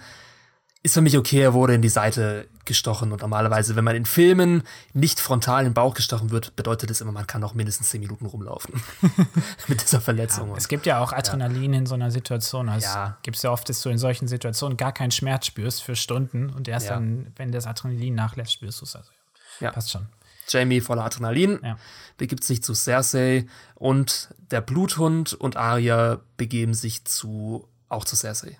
Ja. um Rache zu schwören. Ja. Aber das fand ich auch eine sehr schöne Szene, wie dann der Bluthund Arya wegschickt und sie von der Rache einfach fernhalten will, weil er weiß, dass Rache was sehr Schlechtes ist. Aber er muss sie dennoch für sich gewinnen, weil es sein einziges Lebensziel ist. Ja, das war, das war auf jeden Fall eine der, der, der stärksten und besten Szenen und ich war echt froh, dass dann Aya, es war gefühlt in der Situation, dachte ich, ah, es ist ein bisschen antiklimat. Also ich wollte ja nicht, dass Aya jetzt irgendwie Cersei umbringt. Und, wollte ich auch nicht. Aber ich dachte dann irgendwie auch so, hm, ist das nicht ein bisschen antiklimatisch jetzt irgendwie? Aber es kam dann ja mit Aya noch relativ viel danach. Aber ähm, ich fand das richtig cool. Ich, ich mag diese Verbindung zwischen den zwei so sehr und ich fand es so cool, wie der, der Hound, also wie der Bluthund so reflektiert auch ist. Ja? Dass er sagt, dass in dem Moment, dass er erkennt, dass er einfach verzweifelt, einsam etc. ist, weil das Einzige, was er immer hat, ist die Rache, ja, mhm. der, diese, ja, diese Vengeance gegenüber seinem Bruder und, und wie er Aya sieht, wie sie auch auf demselben Weg ist, aber Aya eigentlich auch ein nettes, rechtschaffendes Mädel kennengelernt hat und sie davon zurückhält und das finde ich echt cool. Also Vor fand ich eine sehr emotionale Szene auch wieder. Vor allem Arya nennt ja das erste Mal ihn nicht Bluthund, sondern Gregor. Das war auch so. Sandor. Sandor. ach so, sorry, fuck, Gregor ist andere. Sandor. Ja. Ist dir eigentlich, ja. das wollte ich ja schon die ganze Zeit sagen, ist dir eigentlich mal aufgefallen, die, die Parallelen, die wir bei, bei uns im 4001-Team haben mit Game of Thrones Namen? Wieso? Also du heißt ja Kavan und es gibt einen Kevan Lannister. Ach so, ja, das, da, darauf wurde ich schon oft angesprochen. Und dann, ähm, dann gibt es noch einen Sandro in unserem 4001-Team. Viele Grüße, Sandro. Und äh, es gibt einen Sandor Clegane und, ähm, und dann haben wir noch einen Enos. Und gibt es nicht einen Amos Targaryen? Verdammt. Amos, ja, nee. naja. Aber nee, wer, wer ist der Nono? Das ist jetzt meine Frage. Ja, das habe ich mir ja auch gedacht. Aber mich gibt es halt nicht. Hm, da hast du nicht zu Ende gedacht, da muss es noch jemand geben. Hm, wir überlegen mal noch, ja. Fand ich auf jeden Fall lustig. Herr, Herr Kevan Lannister. Kevan. Kevan. Klingt komisch, den, ja. ja. Ja, gut, und dann kommt das heiße sehnte Duell der Cleganes. Dum, dum, dum. ähm, es fängt okay, erstmal an mit dem Tod von Kyburn, der komplett, ja, also, der, also erstmal, bevor es losgeht mit dem Battle zwischen den beiden, tötet der Berg Kyburn aus dem Nichts innerhalb von wenigen Sekunden, was ich geil fand. irgendwie schon, das war irgendwie lustig. Das war so genug. Wie so eine Fliege, weil irgendwie. ja. ja. Und vor allem, ich fand es schön, dass der Berg jetzt hier nicht als reine Maschine dargestellt wird, der alles macht, was man ihm sagt, sondern dass er schon noch irgendwo drin diesen Urkonflikt hat, nämlich gegen seinen Bruder zu kämpfen oder dass er sich da noch an irgendwas erinnert. Also dass er nicht kein, dass er kein kompletter Zombie ist. Sozusagen. Aber was ich was mein Problem ist, ähm, und das ist, oder ja, erzähl erstmal das Gute, ich sag dann, warum ich die Szene schlecht fand. Ähm, ja, das Gute war außerdem, dass ähm, dann letztendlich Cersei einfach an Sandor vorbeiläuft und Sandor, der Bluthund, schaut sie noch nicht mal an. Er interessiert sich einfach gar nicht Null. dafür. Das war irgendwie ziemlich lustig. Wie so eine ja. kleine Maus tingelt sie da vorbei. Ja. ja. Nee, es war mega. Und ich fand auch das Set so geil. Ich meine, es sah ein bisschen unnatürlich aus. Vielleicht, ich glaube, das wirst du auch als Kritikpunkt aufführen, dass es ein bisschen zu sehr nach ähm, Warcraft aussah, aber ja. Ja, aber ich fand es okay, episch. Ich fand es episch. Ja, Und es war mega. Keine der Frage. Berg hat den High Ground. So, so. Das ist halt so doppelt fies, ja. Ja, das, das ist ein Zitat aus, ähm, ein Meme sogar schon aus Star Wars Episode 3. Als ähm, Obi-Wan Kenobi den höheren Ground hat als Anakin und deswegen ja. Anakin scheitert. Aber High Ground ist super wichtig. Und wenn du dann noch so ein großer Kerl bist, ja, trotzdem, trotzdem schafft er es. Nicht, nicht unbedingt. Ja, Aber gut, sag du jetzt erstmal, bevor wir zum Kampf gehen. Also, ja, einfach nur, damit das mal festgehalten ist, die Szene war natürlich unglaublich episch. Also vielleicht sogar eine, also so von der Inszenierung her eine der epischsten Szenen aus, aus Game of Thrones überhaupt. Ja. Und wenn man sich das Making-of anschaut, ist echt unglaublich, was sie da für einen Aufwand betrieben haben für diese Szene. Also das merkt man auch, dass äh, die war technisch, ähm, inszenatorisch einfach unglaublich. Also ich glaube, die haben zwei zwei Tage lang alleine nur diese Choreografie trainiert, damit dann die Kameramänner, also da gab es echt mehrere Kameras, sich in diese Zwischenlücken zwischen den Kämpfern reingreifen, rein, reinmogeln konnten. Also es war wirklich ein Tanz, wenn du so möchtest. Und mhm. ähm, zeugt einfach von der hohen, hohen Professionalität oder unglaublich hohen Professionalität und der großen ähm, der, der Willenskraft, das muss man vielleicht einfach mal sagen, zu der ganzen Staffel auch, die Willenskraft der Produzenten und des ganzen Teams ist unglaublich groß. Ja. Ja. Also du kannst viel mit Budget erreichen, aber du musst auch die Leute haben, die, die dahinter stehen und das umsetzen. Und das merkst du einfach hier. Das, da stimmt einfach alles. Das Setdesign, mhm. ähm, die Special Effects, ähm, die Kamera. Und gerade wenn du überlegst, auch denk zurück an die Stadt von Winterfell, ja, bei Minusgraden zu drehen, ja, über Monate oder fast zwei Monate, glaube ich, ja. Elf Wochen waren es, ne? Ja. Also sogar mehr als zwei Monate. Das ist extrem, ja. Und das, davon profitiert die Staffel extrem. Trotzdem, ähm, mein Problem ist ein bisschen mit der Szene, aber sie, Game of Thrones fühlt sich immer so geil an, weil es eben so realistisch ist. Ne?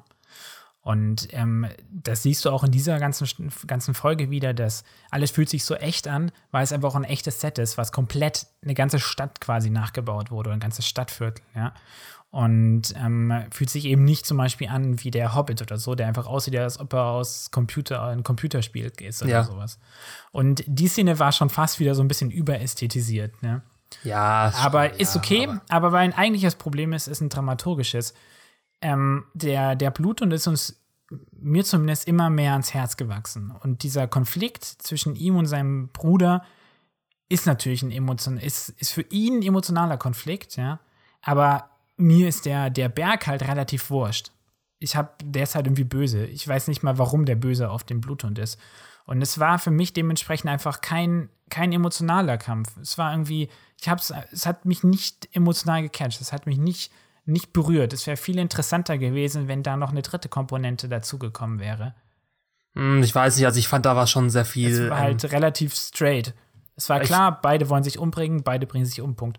Ich fand schon, dass da sehr viele Emotionen dahinter waren. Vor allem, da der Berg auch einer meiner Lieblingscharaktere getötet hat, nämlich Oberyn, auf sehr grausame Weise. Und der jetzt kurz davor ist, den Bluthund auf genau dieselbe Weise zu töten, nämlich die Augen auszudrücken. Da habe ich schon gleich, wollte ich schon gleich wegschauen. Und ja, aber das ist ja keine Emotionalität. ja, du weißt hast du, ihn halt. ist- der- die Emotion ist, ist die- Hass. Ja, aber es ist in der Situation, das meine ich nicht, sondern ich meine, das ist nicht aus der Story heraus, sondern es ist aus der Situation heraus. Ja, gut, aber ich meine, gewünscht ist dieser, weißt du, der wurde, es wurde diesem Kampf so viel Raum gegeben, ja. Ähm, aber der Kampf an sich einfach zieht die Spannung nur aus der Situation heraus, ja. Zum Beispiel, ein- nicht, dass es jetzt eine gute Idee ist, aber wäre jetzt ein Konflikt gewesen, dass ähm, äh, das Brienne oder sowas Cersei umbringt, ja, und Jamie Lannister zugucken muss, das wäre was, der wäre, das wäre ein, ein, Face-Off, ein finaler Kampf gewesen, der wäre spannend gewesen, weil ich so weiß, welche emotionalen Probleme sich damit verwi verwickeln. Und hier ist es halt wirklich so, es ist einen extrem großen Raum, nimmt diese Szene ein in der Folge und es ist halt eigentlich nur ein Gemetzel.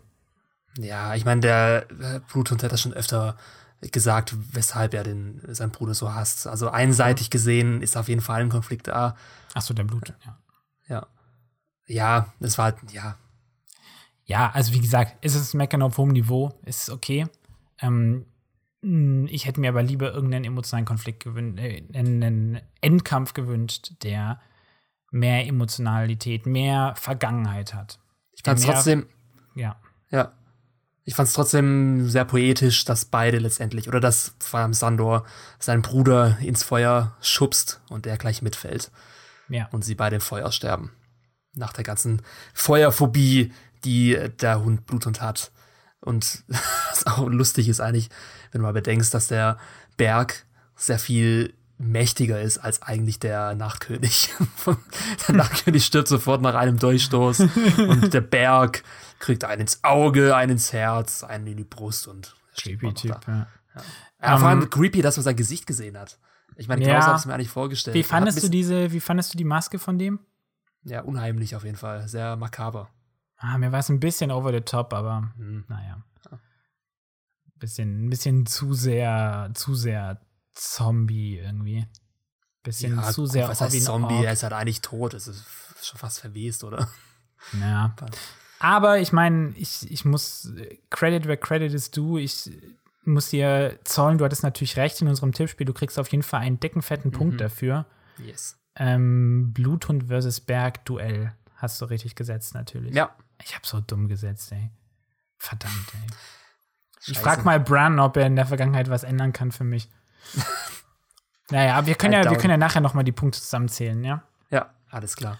Ähm, ja, Gehen wir dann weiter. haben wir die Wiedervereinigung zwischen Jamie und Cersei. die war auch sehr emotional packend, was ich nicht gedacht hätte. Ich meine, unter Ja. diesen Umständen vergibt Cersei Jamie natürlich wieder, weil vor ein paar Folgen wollte sie noch seinen Kopf haben, aber jetzt, wo alles verloren ist, merkt sie wieder das Wesentliche in ihrem Leben oder auf was es wirklich ankommt, nämlich die Liebe. Und sie trifft ihre einzige Liebe wieder, Jamie Lannister. Und ja, das rechtfertigt auch nochmal, weshalb ich denke, dass Jamie nicht bei Brienne hätte sein müssen. Oder nein, sein nein, nein, nein, Also die, man die merkt verbindet einfach, einfach, viel mehr natürlich. die verbindet viel mehr, ja.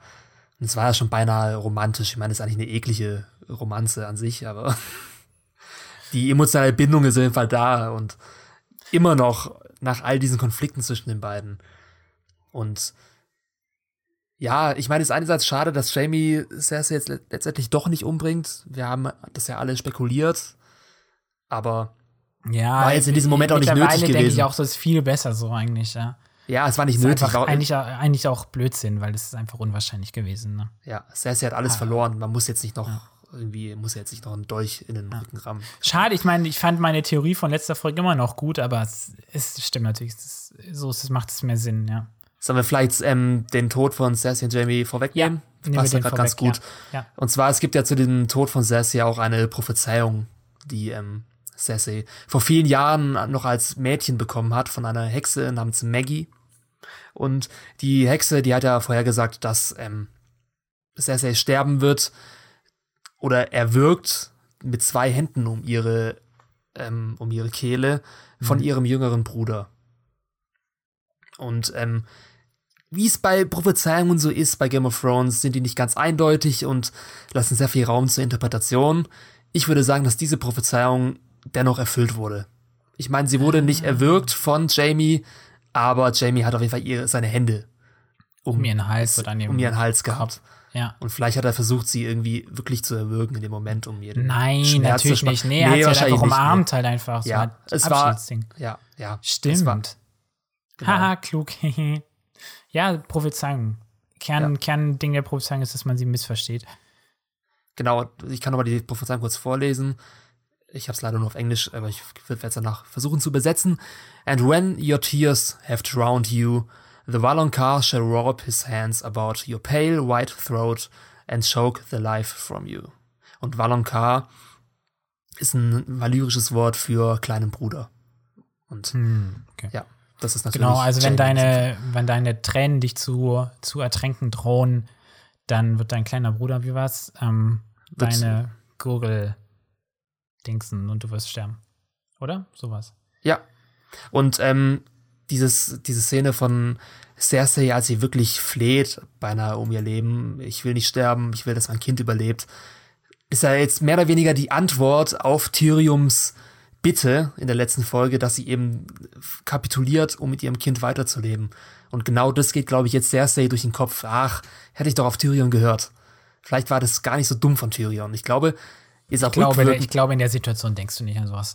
Guck mal, das ist einfach, das ist, dein, dein Tod ist sicher, du hast so viel Grauen und Schrecken erlebt. Da denkst du jetzt in der Situation nicht so, oh, was hätte ich denn jetzt nochmal vorgestern besser gemacht? Ich glaube Doch, nicht. ich glaube ich glaube schon, dass es eine Reue ist. Hätte ich doch bloß früher aufgegeben wie es Tyrion gesagt hätte. Doch, ich glaube schon, dass es so gemeint ja, war. vielleicht. Aber trotzdem, ich fand die, ich fand die einfach, ich fand die richtig gut. Also ich glaube, nicht allen wird es gefallen, aber ich fand, ich fand es richtig gut, dass wir mit, also ich zumindest mit Jamie und Cersei so mitgefühlt habe, dass sich das gedreht hat. Ja, natürlich sind die, sind die, haben die beide, vor allem Cersei, natürlich grauenhaftes hingelegt, aber in, in sich, das ist ja immer die Sache, kein Mensch will grauenhaft sein eigentlich, ja. Alle, mhm. für alle, auch wenn du grauenhaft Sachen machst, fühlt sich das für dich selber wahrscheinlich gut an, würde ich mal behaupten, ja? weil du irgendwie denkst, du findest das halt irgendwie gut oder du, du rationalisierst das. Und ich glaube auch für Cersei, sie hat halt alles gemacht für ihre Kinder. Also, wenn du das, das rechtfertigt das Ganze, was sie gemacht hat, natürlich nicht, aber es erklärt es emotional. Und wenn du dich ja. darauf einlässt, und das erlaubt uns diese Szene, sie erlaubt uns, sich darauf einzulassen, dann sehe ich einfach nur eine Frau, die schwanger ist, die überleben möchte, ja, ja. Und es ist grausam und das ist, und das ist emotional. Also wenn du, wenn man da mitfühlen kann. Und ich habe das gekonnt und ich fand das super. Und ich fand es auch dramatur, ähm, also visuell geil inszeniert, wie die zwei nebeneinander standen. Du siehst sie in dieser seitlichen Halbtotalen und im Hintergrund fällt halt, ähm, rückt der Tod nahe, indem diese Katakomben zusammenstürzen. Ja. Mhm. Genau. Und ähm, Ich hätte es Und dann habe ich auf mein gebraucht. Tippspiel und gedacht, jawohl, ich habe ja Cerseis tot getippt und habe dann gemerkt, ich habe es nicht getippt und dachte, oh Mann, ey. Ich bin Ja, ich hab's getippt, oder? Ja, du hast mir alles weggetippt. Nächstes Mal, nächstes Mal mache ich das so, dass ich zuerst die Tipps eintrage, weil wenn wir irgendwann wieder sowas machen. Ach komm, wir haben gleichzeitig getippt, oder? Ach Mann. ey. Ja, wir haben wirklich gleichzeitig getippt. und Nein, wir haben du, hast, du hattest schon Punkte eingestellt. echt? Ja. Ja, weiß nicht mehr. Auf jeden Ja, Fall. aber es, ich hätte mich ja wehren können damals. Ja, gut. Verdammt, ey. Auf jeden Fall fand ich es auch passend, eigentlich, dass Cersei nicht erstochen wird oder umgebracht wird von irgendjemand Spezifischem. Das hatten wir jetzt schon mit dem Nachtkönig. Und es wäre einfach, ich meine, ich kann verstehen, dass es viele als antiklimatisch erachten, wie Cersei jetzt letztendlich stirbt durch Steine.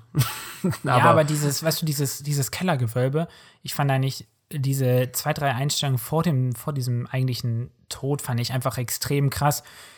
Das war wie so eine, so eine Maus oder so eine Ratte, die in die Enge getrieben ist, ja? Ja. Wie die in dieser absoluten Sackgasse stehen und wie Jamie noch verzweifelt versucht, irgendwie da hochzuklettern und einen Ausgang zu finden. Das war grauenhaft, ja. Also es war, weißt du, weil du musst überlegen, Cersei, das sagt sie auch so, sie will nicht so sterben. Cersei ist so eine krass stolze Frau.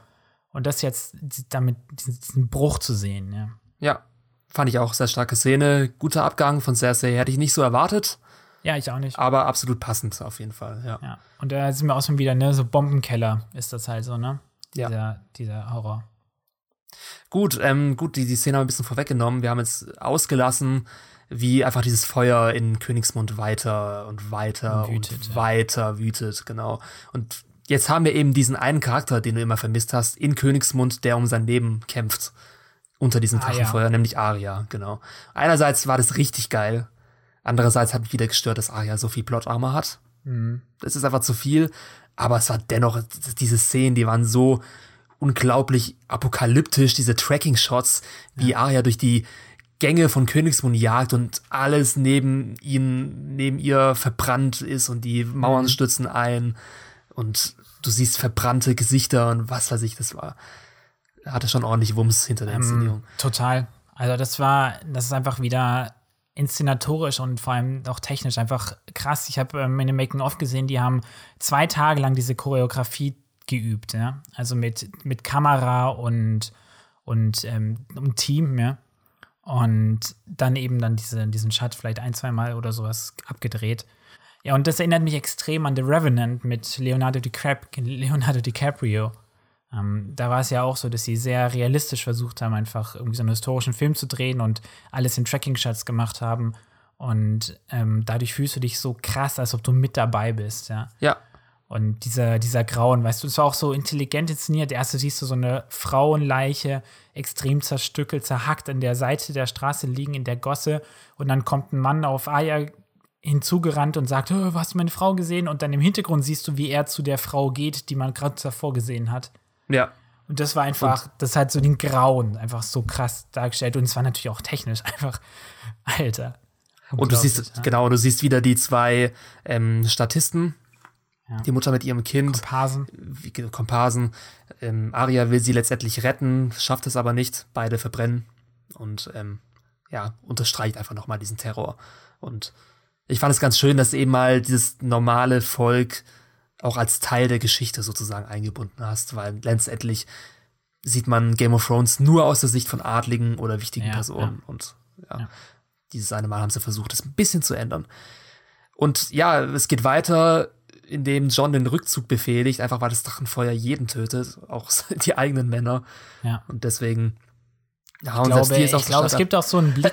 Ich habe in der Szene gedacht, so, was wird John machen? Ich wäre ja so pissig auf Daenerys. Ich glaube, er guckt auch so zum Himmel und denkt so, man denkt echt so, wie er sich fragt, was geht eigentlich hier gerade? Ja, er ja? kann es nicht fassen, genauso wie wir es Ja. nicht fassen konnten. Es ist absolut nicht, also es ist nachvollziehbar, aber auch gleichzeitig absolut nicht nachvollziehbar. Und das macht ja, es ist, diese man, Wahnsinn. naja, es ist nachvollziehbar. Also, man macht das halt einfach nicht. Ja, So. Ja. Wir, wir fragen uns alle, wie sie diese Grenze überschritten konnte. Die Zuschauer sowie die Charaktere. Alle sind in Schock. Ja. Ich meine, gut, ja, wir haben es ja, wir für uns verstanden, aber in der Situation würde ich es auch nicht verstehen, ne? Und ja, dann kommt nämlich die Szene, die mich wahrscheinlich so ein bisschen an dieses ganze ähm, Atombomben-Setting Ja, erinnert. ja, ja. Dieses, dieses Aftermath, nämlich als Arya dann aufwachtet, komplett voller weißem Staub. Sie hustet dreckig, ähm, hustet, glaube ich, sogar ein bisschen Blut mit und dieser reine Überlebenskampf, dieses, diese, diese, dieses Grauen. Ja. Ich glaube, das wurde noch nie so krass in irgendeiner Game of Thrones Folge eingefangen, außer vielleicht in der Schlacht der Bastarde, Ja. die gezeigt hat, wie es ist, wenn Soldaten auf dem Schlachtfeld eingekesselt ihr Ende finden auf die grausamste und klaustrophobischste Art und Weise, wie du es darstellen kannst. Und hier hat sich der Regisseur Miguel Sapochnik rein inszenatorisch einfach nochmal übertroffen. Diese, diese Szenen, die sind einerseits total ähm, Apokalyptisch. apokalyptisch, aber auch irgendwie schon wieder irgendwie elegant. ästhetisch auf Ja, ästhetisch, Weise, ja, ne? genau. Mhm. Einfach weil sie so ähm, diese, diese Tracking-Sets oder Shots sind einfach so, so flüssig in sich auch wieder, ne? Ja. Irgendwie so, ich glaube, vielleicht ist es das, sie sind extrem realitätsnah, sie werfen uns direkt quasi mit in das Geschehen rein, aber gleichzeitig, wenn du so abstrahierst, sind sie auch wieder so ein, ähm, so ein, so filmisch, weißt du? Ja. wo, du, wo sie einfach so ein filmisches Kunst sind, wo es einfach so interessant oder so genial gezeigt wird, wie man als Regisseur unterschiedliche Gewerke perfekt zusammenbringt, zu einer perfekten Symbiose. Und das machen diese, diese Shots, ja. Die, die Kamera stimmt, das Licht stimmt, das Set stimmt, die Kostüme stimmen, die Maske, schau dir Ayas Gesicht an, das ist ja schon wieder so eine Ästhetik für sich, wie diese schräg, also quer verlaufenden Blut-Dinger, ähm, ja. Special Effects ist ja, da kommt so viel zusammen und es passt halt einfach, ja. Ja. Und vor allem noch ästhetischer wird es ja dann ja, oder noch poetischer sogar, als dann das weiße Pferd auftaucht. Hm. Zwischen den ganzen Trümmern von Königsmund. Und wir alle wissen ja, was das weiße Pferd für ein Symbol ist. Nö, für was steht das? Das Symbol des Todes. Das weiße Pferd. Ah, das fahle, das fahle Pferd. Oh, fahle ja, Pferd. Aber das ist nur in der christlichen Mythologie, ist es so. Das sind, glaube ich, diese apokalyptischen Reiter. Ja, genau. reitet der Tod auf dem, Auf dem ich weißen glaube, das Fahlen Pfahlen, heißt es. Pfahlen, ja. A pale horse named death. Und ja, Ah. das war eine ziemlich, fand ich, in-your-face-Metapher, aber passend, absolut. Und ich habe mir erst überlegt, ob in diesem weißen Pferd vielleicht Bran hineingewalkt hat, um Arya zu retten. aber, aber dann dachte ich mir, dann war doch das gleich so, eine Drachen Hallo, rein. dein, dein Uber ist hier. Ja. Und dann dachte ich mir halt gleichzeitig auch, wenn Bran das kann über diese Distanzen, warum walkt er dann nicht in den Drachen hinein und verhindert dieses ganze Massaker? Stimmt. Warte mal, vielleicht erfahren wir jetzt ja, dass Bran es eigentlich war. Der hat sich nämlich in Daenerys reingewalkt. Und Bran ist nämlich eigentlich doch der Nachtkönig und deswegen. Plot-Twists? Nee, Plot-Twist. es ich glaube nicht. Aber ja, wir, wir können jetzt anfangen zu spekulieren. Was glaubst du, wie es weitergeht? Ja. Jetzt, nachdem Arya äh, ziemlich zielsicher mit diesem Pferd davon reitet, wird sie Daenerys töten oder wird John Daenerys töten? Also Daenerys wird aus meiner Ansicht auf jeden Fall Nicht sterben in der nächsten überleben. Folge. Und ich glaube, John wird es Hm. sein. Ähm, ich habe überlegt, wieder so historisch, ich glaube, dass, also es gab es ja schon öfters mal, dass die Targaryens irgendwelche Städte niedergebrannt haben und so. Aber ich habe so das Gefühl, ähm, dass, dass diese, diese Desolation, diese, diese Vernichtung, ja, wenn du so möchtest, von Königsmund so ein ähnlicher Moment ist wie das Ende vom Zweiten Weltkrieg, wo man sich die alle Parteien sich zusammengesetzt haben und haben gesagt, okay, irgendwie irgendwie, irgendwie kann man das so jetzt nicht mehr weitermachen. Irgendwie müssen wir uns noch mal alle zusammen am Kopf kratzen und überlegen, wie wir in Zukunft sowas verhindern können. Und daraus ist ja dann zum Beispiel die, also in, der, in unserer echten Geschichte ist zum Beispiel diese, die Vereinten Nationen entstand oder sowas, ja. Und vielleicht ist das so eine Situation, so, dass, keine Ahnung, die Vereinten Königreiche von Westeros oder sowas sich zusammensetzen, aber ich glaube irgendwie, ähm, ich glaube, alle radikalen Positionen müssten eigentlich jetzt nach dieser Position, nach dieser, dieser Schlacht einfach beendet sein. Und das Fazit ist einfach irgendwie, dass alle gemeinsam am selben Tisch sitzen und irgendwie ist ein, ein, ein Triumvirat, also ähm, es gab es in der Antike, ähm, dass einfach mehrere Herrscher zusammen regieren. Also weißt du, Eine vielleicht wird Demokratie. Warte mal, hey, genau. Nee, ohne Scheiß, vielleicht wird Westeros eine Republik. Game of Republics. Weißt du, so, weißt du, ja, weißt du, so wie, ähm, wie, wie so ein Senat. Hey, das wäre doch eigentlich voll die gute Lösung, weil offensichtlich funktioniert Alleinherrschaft in Westeros nicht. Das wäre zumindest eine ziemlich, ziemliche On-Point-Moral.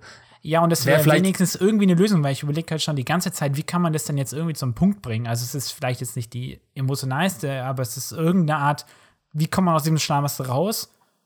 Ja, und vor allem, wie kannst Game du, of Thrones sagt ihm, okay, wir machen den Throne weg halt. Und vor allem diese Geschichte braucht auch eine Pointe. Die Pointe, allein den Thron zu gewinnen, wäre ja wahrscheinlich einfach nicht genug, weil wir alle wissen, dass den Thron gewinnen eigentlich fast gar nichts bedeutet, weil du hast den Thron nicht für immer und irgendjemand wird dir dann danach wieder versuchen, ihn wegzunehmen.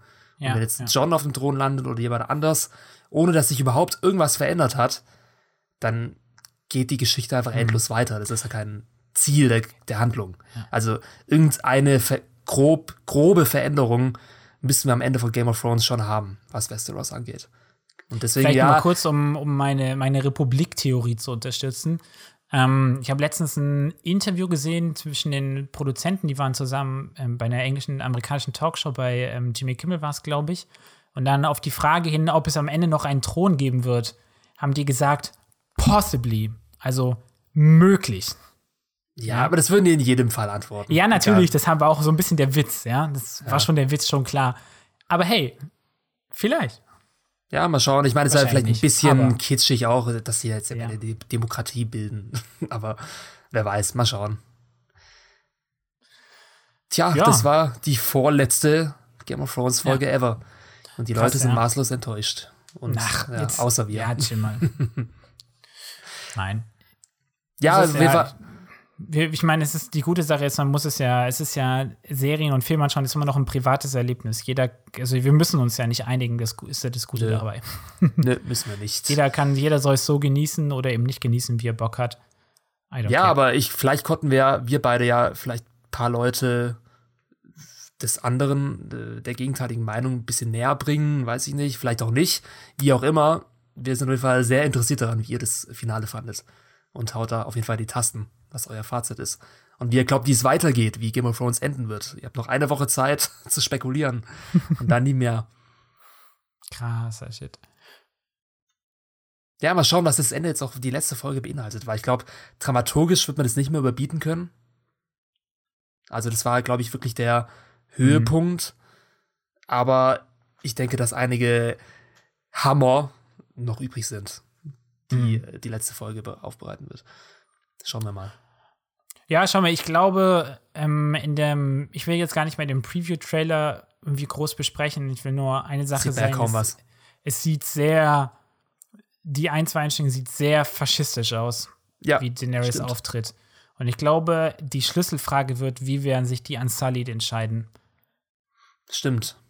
Also, und wenn du ganz ehrlich bist, wenn du deren ähm, Ausbildung dir anschaust, dann sind die eigentlich einfach einfach eine Kampfmaschine ohne Skrupel und Bedenken. Ich meine, jeder von denen hat ein kleines Kind getötet. Das war ja die, der Initiationsritus, um ein Ansali zu werden. Und ich glaube, die sind, glaube ich, schon ein ganz gutes Herrschaftsinstrument für Daenerys.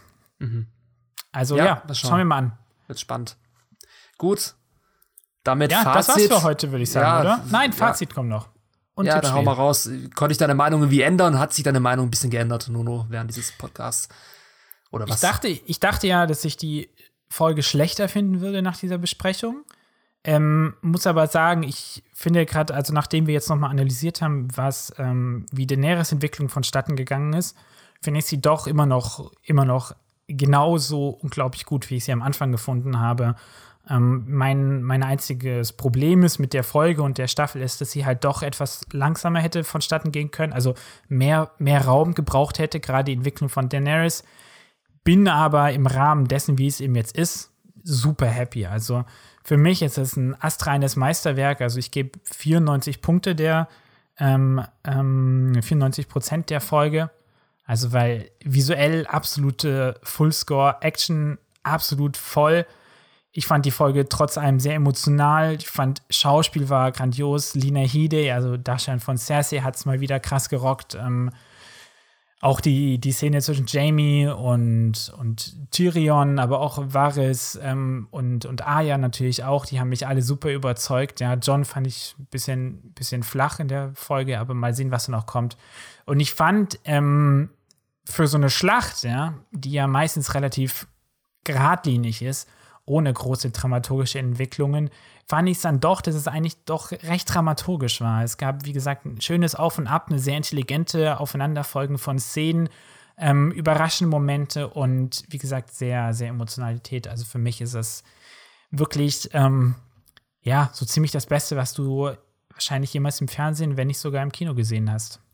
In Krass. dem ganzen Kontext, was da noch drumherum entstanden ist, ja. Krass. Ja, also einerseits finde ich es schön versöhnlich, dass wir uns beide da so gut verstehen und eigentlich so auf derselben Wel Wellenlänge sind, was die Bewertung angeht. Also ich würde ihm auch so Mitte 90er Bereich geben. Vielleicht würde ich sogar noch ein, zwei Prozent mehr drauf geben, um die, die Folge auf die 96 Prozent zu bringen, weil dann wäre es nach unserer Wertung ein Meilenstein. Und so oder so ist diese Folge ein Meilenstein der Seriengeschichte, ob man sie hasst oder liebt. Weil ähm, es war einfach äh, aus, natürlich wieder aus inszenatorischer Sicht das absolut Beste, was du jemals im Fernsehen gesehen hast. Aus storytechnischer Sicht war es sehr, sehr kontrovers, sehr mutig. Und ja, die Serie hat wirklich Eier bewiesen, sowas durchzuziehen. Aber mich hat's gecatcht. Ich fand es sehr poetisch. Sehr viel Subtext drin, den man nicht sofort sieht. Vor allem, was die Entscheidung von Daenerys angeht. Ich sehe darin keine Out-of-Character-Handlung. Das haben wir jetzt wirklich weitgehend ausdiskutiert. Ähm, zur Staffel allgemein ist wieder was anderes. Die hat auf jeden Fall Probleme, die man ansprechen muss. Nämlich, Ja, da ziehen wir nächste Woche Ja. einfach das Fazit. ja, genau. Es, die hätte einfach zwei Folgen mindestens mehr gebraucht. Hm. Zwei Folgen Puffer, die nochmal erklären, wie Daenerys dazu gekommen ist und so weiter. Das auf jeden Fall. Aber das ist nicht das Problem dieser speziellen Folge. Wir haben in, in meiner ähm, Kritik zu Staffel 6 vom 28. Juni 2016 habe ich die veröffentlicht. Da steht als Fazit drin zu Staffel 6. Staffel 6 ist nicht zu toppen. Würdest du Ja, das jetzt ich- sagen? Ähm, nee, bis jetzt nicht. Also, wie gesagt, Staffel Ge- 6 war schon besser, oder? Staffel 8 ist für mich wahrscheinlich insgesamt immer noch eher eine der schwächeren Game of Thrones Staffeln bis Mhm. jetzt. Ja. Was natürlich relativ gesehen zu allen anderen Serien immer noch Ja. gar nichts heißt. Aber ich würde ich würd sagen, Staffel 8 ist, ist bis jetzt ein Ticken besser als Staffel 7. Einfach weil sie mehr emotionalen Impact hat und ein bisschen geradliniger wirkt und weniger konfus. Sagen Mhm. wir so. Staffel 7 hatte sehr viele komische Zeitsprünge drin, die noch komischer waren als hier in Staffel 8. Aber ich bin wirklich, also ich habe, ich sehe diese Probleme nicht, die gerade alle haben. Ich finde, es ist ein absolut würdiges Ende bis jetzt. So, okay, dann abschließend zu dieser Folge, dann lass uns doch noch mal kurz aufs Tippspiel schauen. Also ich muss sagen, du hast mal wieder fett gescored in dieser Folge. Ähm, du hast auf Cerseis Tod gesetzt. Da kriegst du auf jeden Fall mal fünf Punkte dafür. Du hast äh, Bluthund versus Berg, das Duell. Hast du richtig getippt, kriegst du einen Punkt. Hm, sonst, was haben wir noch? Ich glaube, das war's bei dir, oder? Ja, aber ich sehe schon einige neue Pünktchen, die ich in der nächsten Folge gewinnen werde. Wie ist es? Hm, Ich habe ja ein Feld getippt, das Cersei erleidet eine Totgeburt. Also damit meinte ich ja eigentlich, dass halt ihr Kind nicht geboren wird. Hm, Jetzt komm. Tyrion war auch nicht extrem betrunken, muss ich sagen. Ja, aber war spätestens dann Ja, bei okay, der, später äh, bei war er dem, dann beim Fest vom. Winterfell betrunken. Hm. Nee, no, no, eigentlich nicht. Es war keine Geburt. Oh Du kannst, kannst dir vielleicht einen halben Punkt geben dafür. Mir ist es egal. halben Punkt. Das macht dann auch keinen Unterschied mehr. Ich glaube auch nicht. Verdammt, ey. Ja, Mann, ey. So close. No, no, so close. Ja, naja, gut. Ist, ich, ist ja nicht so, dass ich sehen möchte, wie Kinder sterben. Also Natürlich. gut, ja, dann äh, warte mal, dann ist der Stand aktuell. Wie viele Punkte hast du dann? Du hast, ich glaube, bei dir habe ich schon ausgerechnet, du hast äh, 15, 16, 17, 18 Punkte und ich habe immer noch mickrige ähm, 6 Punkte. Oh. Vielleicht noch bekommt Bronn ja noch seine Burg, ey. Ja. Oder John stirbt noch. Und Tyrion muss noch sterben. Und Davos. Und Arya. Alter, ich bin och, das, schaffst, das schaffst du, glaube ich, nicht mehr. Ich habe ganz schön, ganz schön defetistisch gewählt, ey. Die armen Ja. Säcke, ey. Gut. Das war's für heute.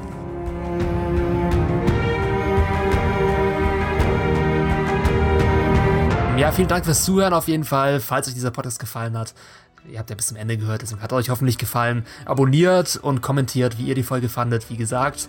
Und falls ihr denkt, ach, die haben so einen guten Job gemacht, den würde ich mal einen Kaffee spendieren oder ein Bier oder ein Wein, dann könnt ihr uns gerne eine kleine Spende hinterlassen. Das könnt ihr machen über den PayPal-Link, den wir euch in die Video- oder Podcast-Beschreibung auch hineinsetzen werden. Ganz genau. Ansonsten würde ich noch gerne verweisen auf den neuen Game of Thrones Faktencheck von unserem lieben Kollegen Enos. Der hat sich nämlich ein bisschen tiefer damit beschäftigt, wie so oder was es eigentlich mit dem Wahnsinn der Targaryens auf sich hat. Und das fand ich doch sehr passend zu dieser neuen Folge. Auf Hört euch den auf jeden Fall mal an. Ansonsten, wir hören uns nächste Woche. Kayvan, ich danke dir für diese ausführliche Traumabewältigungstherapiesitzung ja. heute. Mir hat es auf jeden Fall geholfen. Ich fühle mich jetzt auf jeden Fall ein bisschen, bisschen emotional stabiler. Danke Super. dir. Grüße für nächste Woche. Bis dann an euch da draußen. Bis ciao, denn. ciao. Ciao.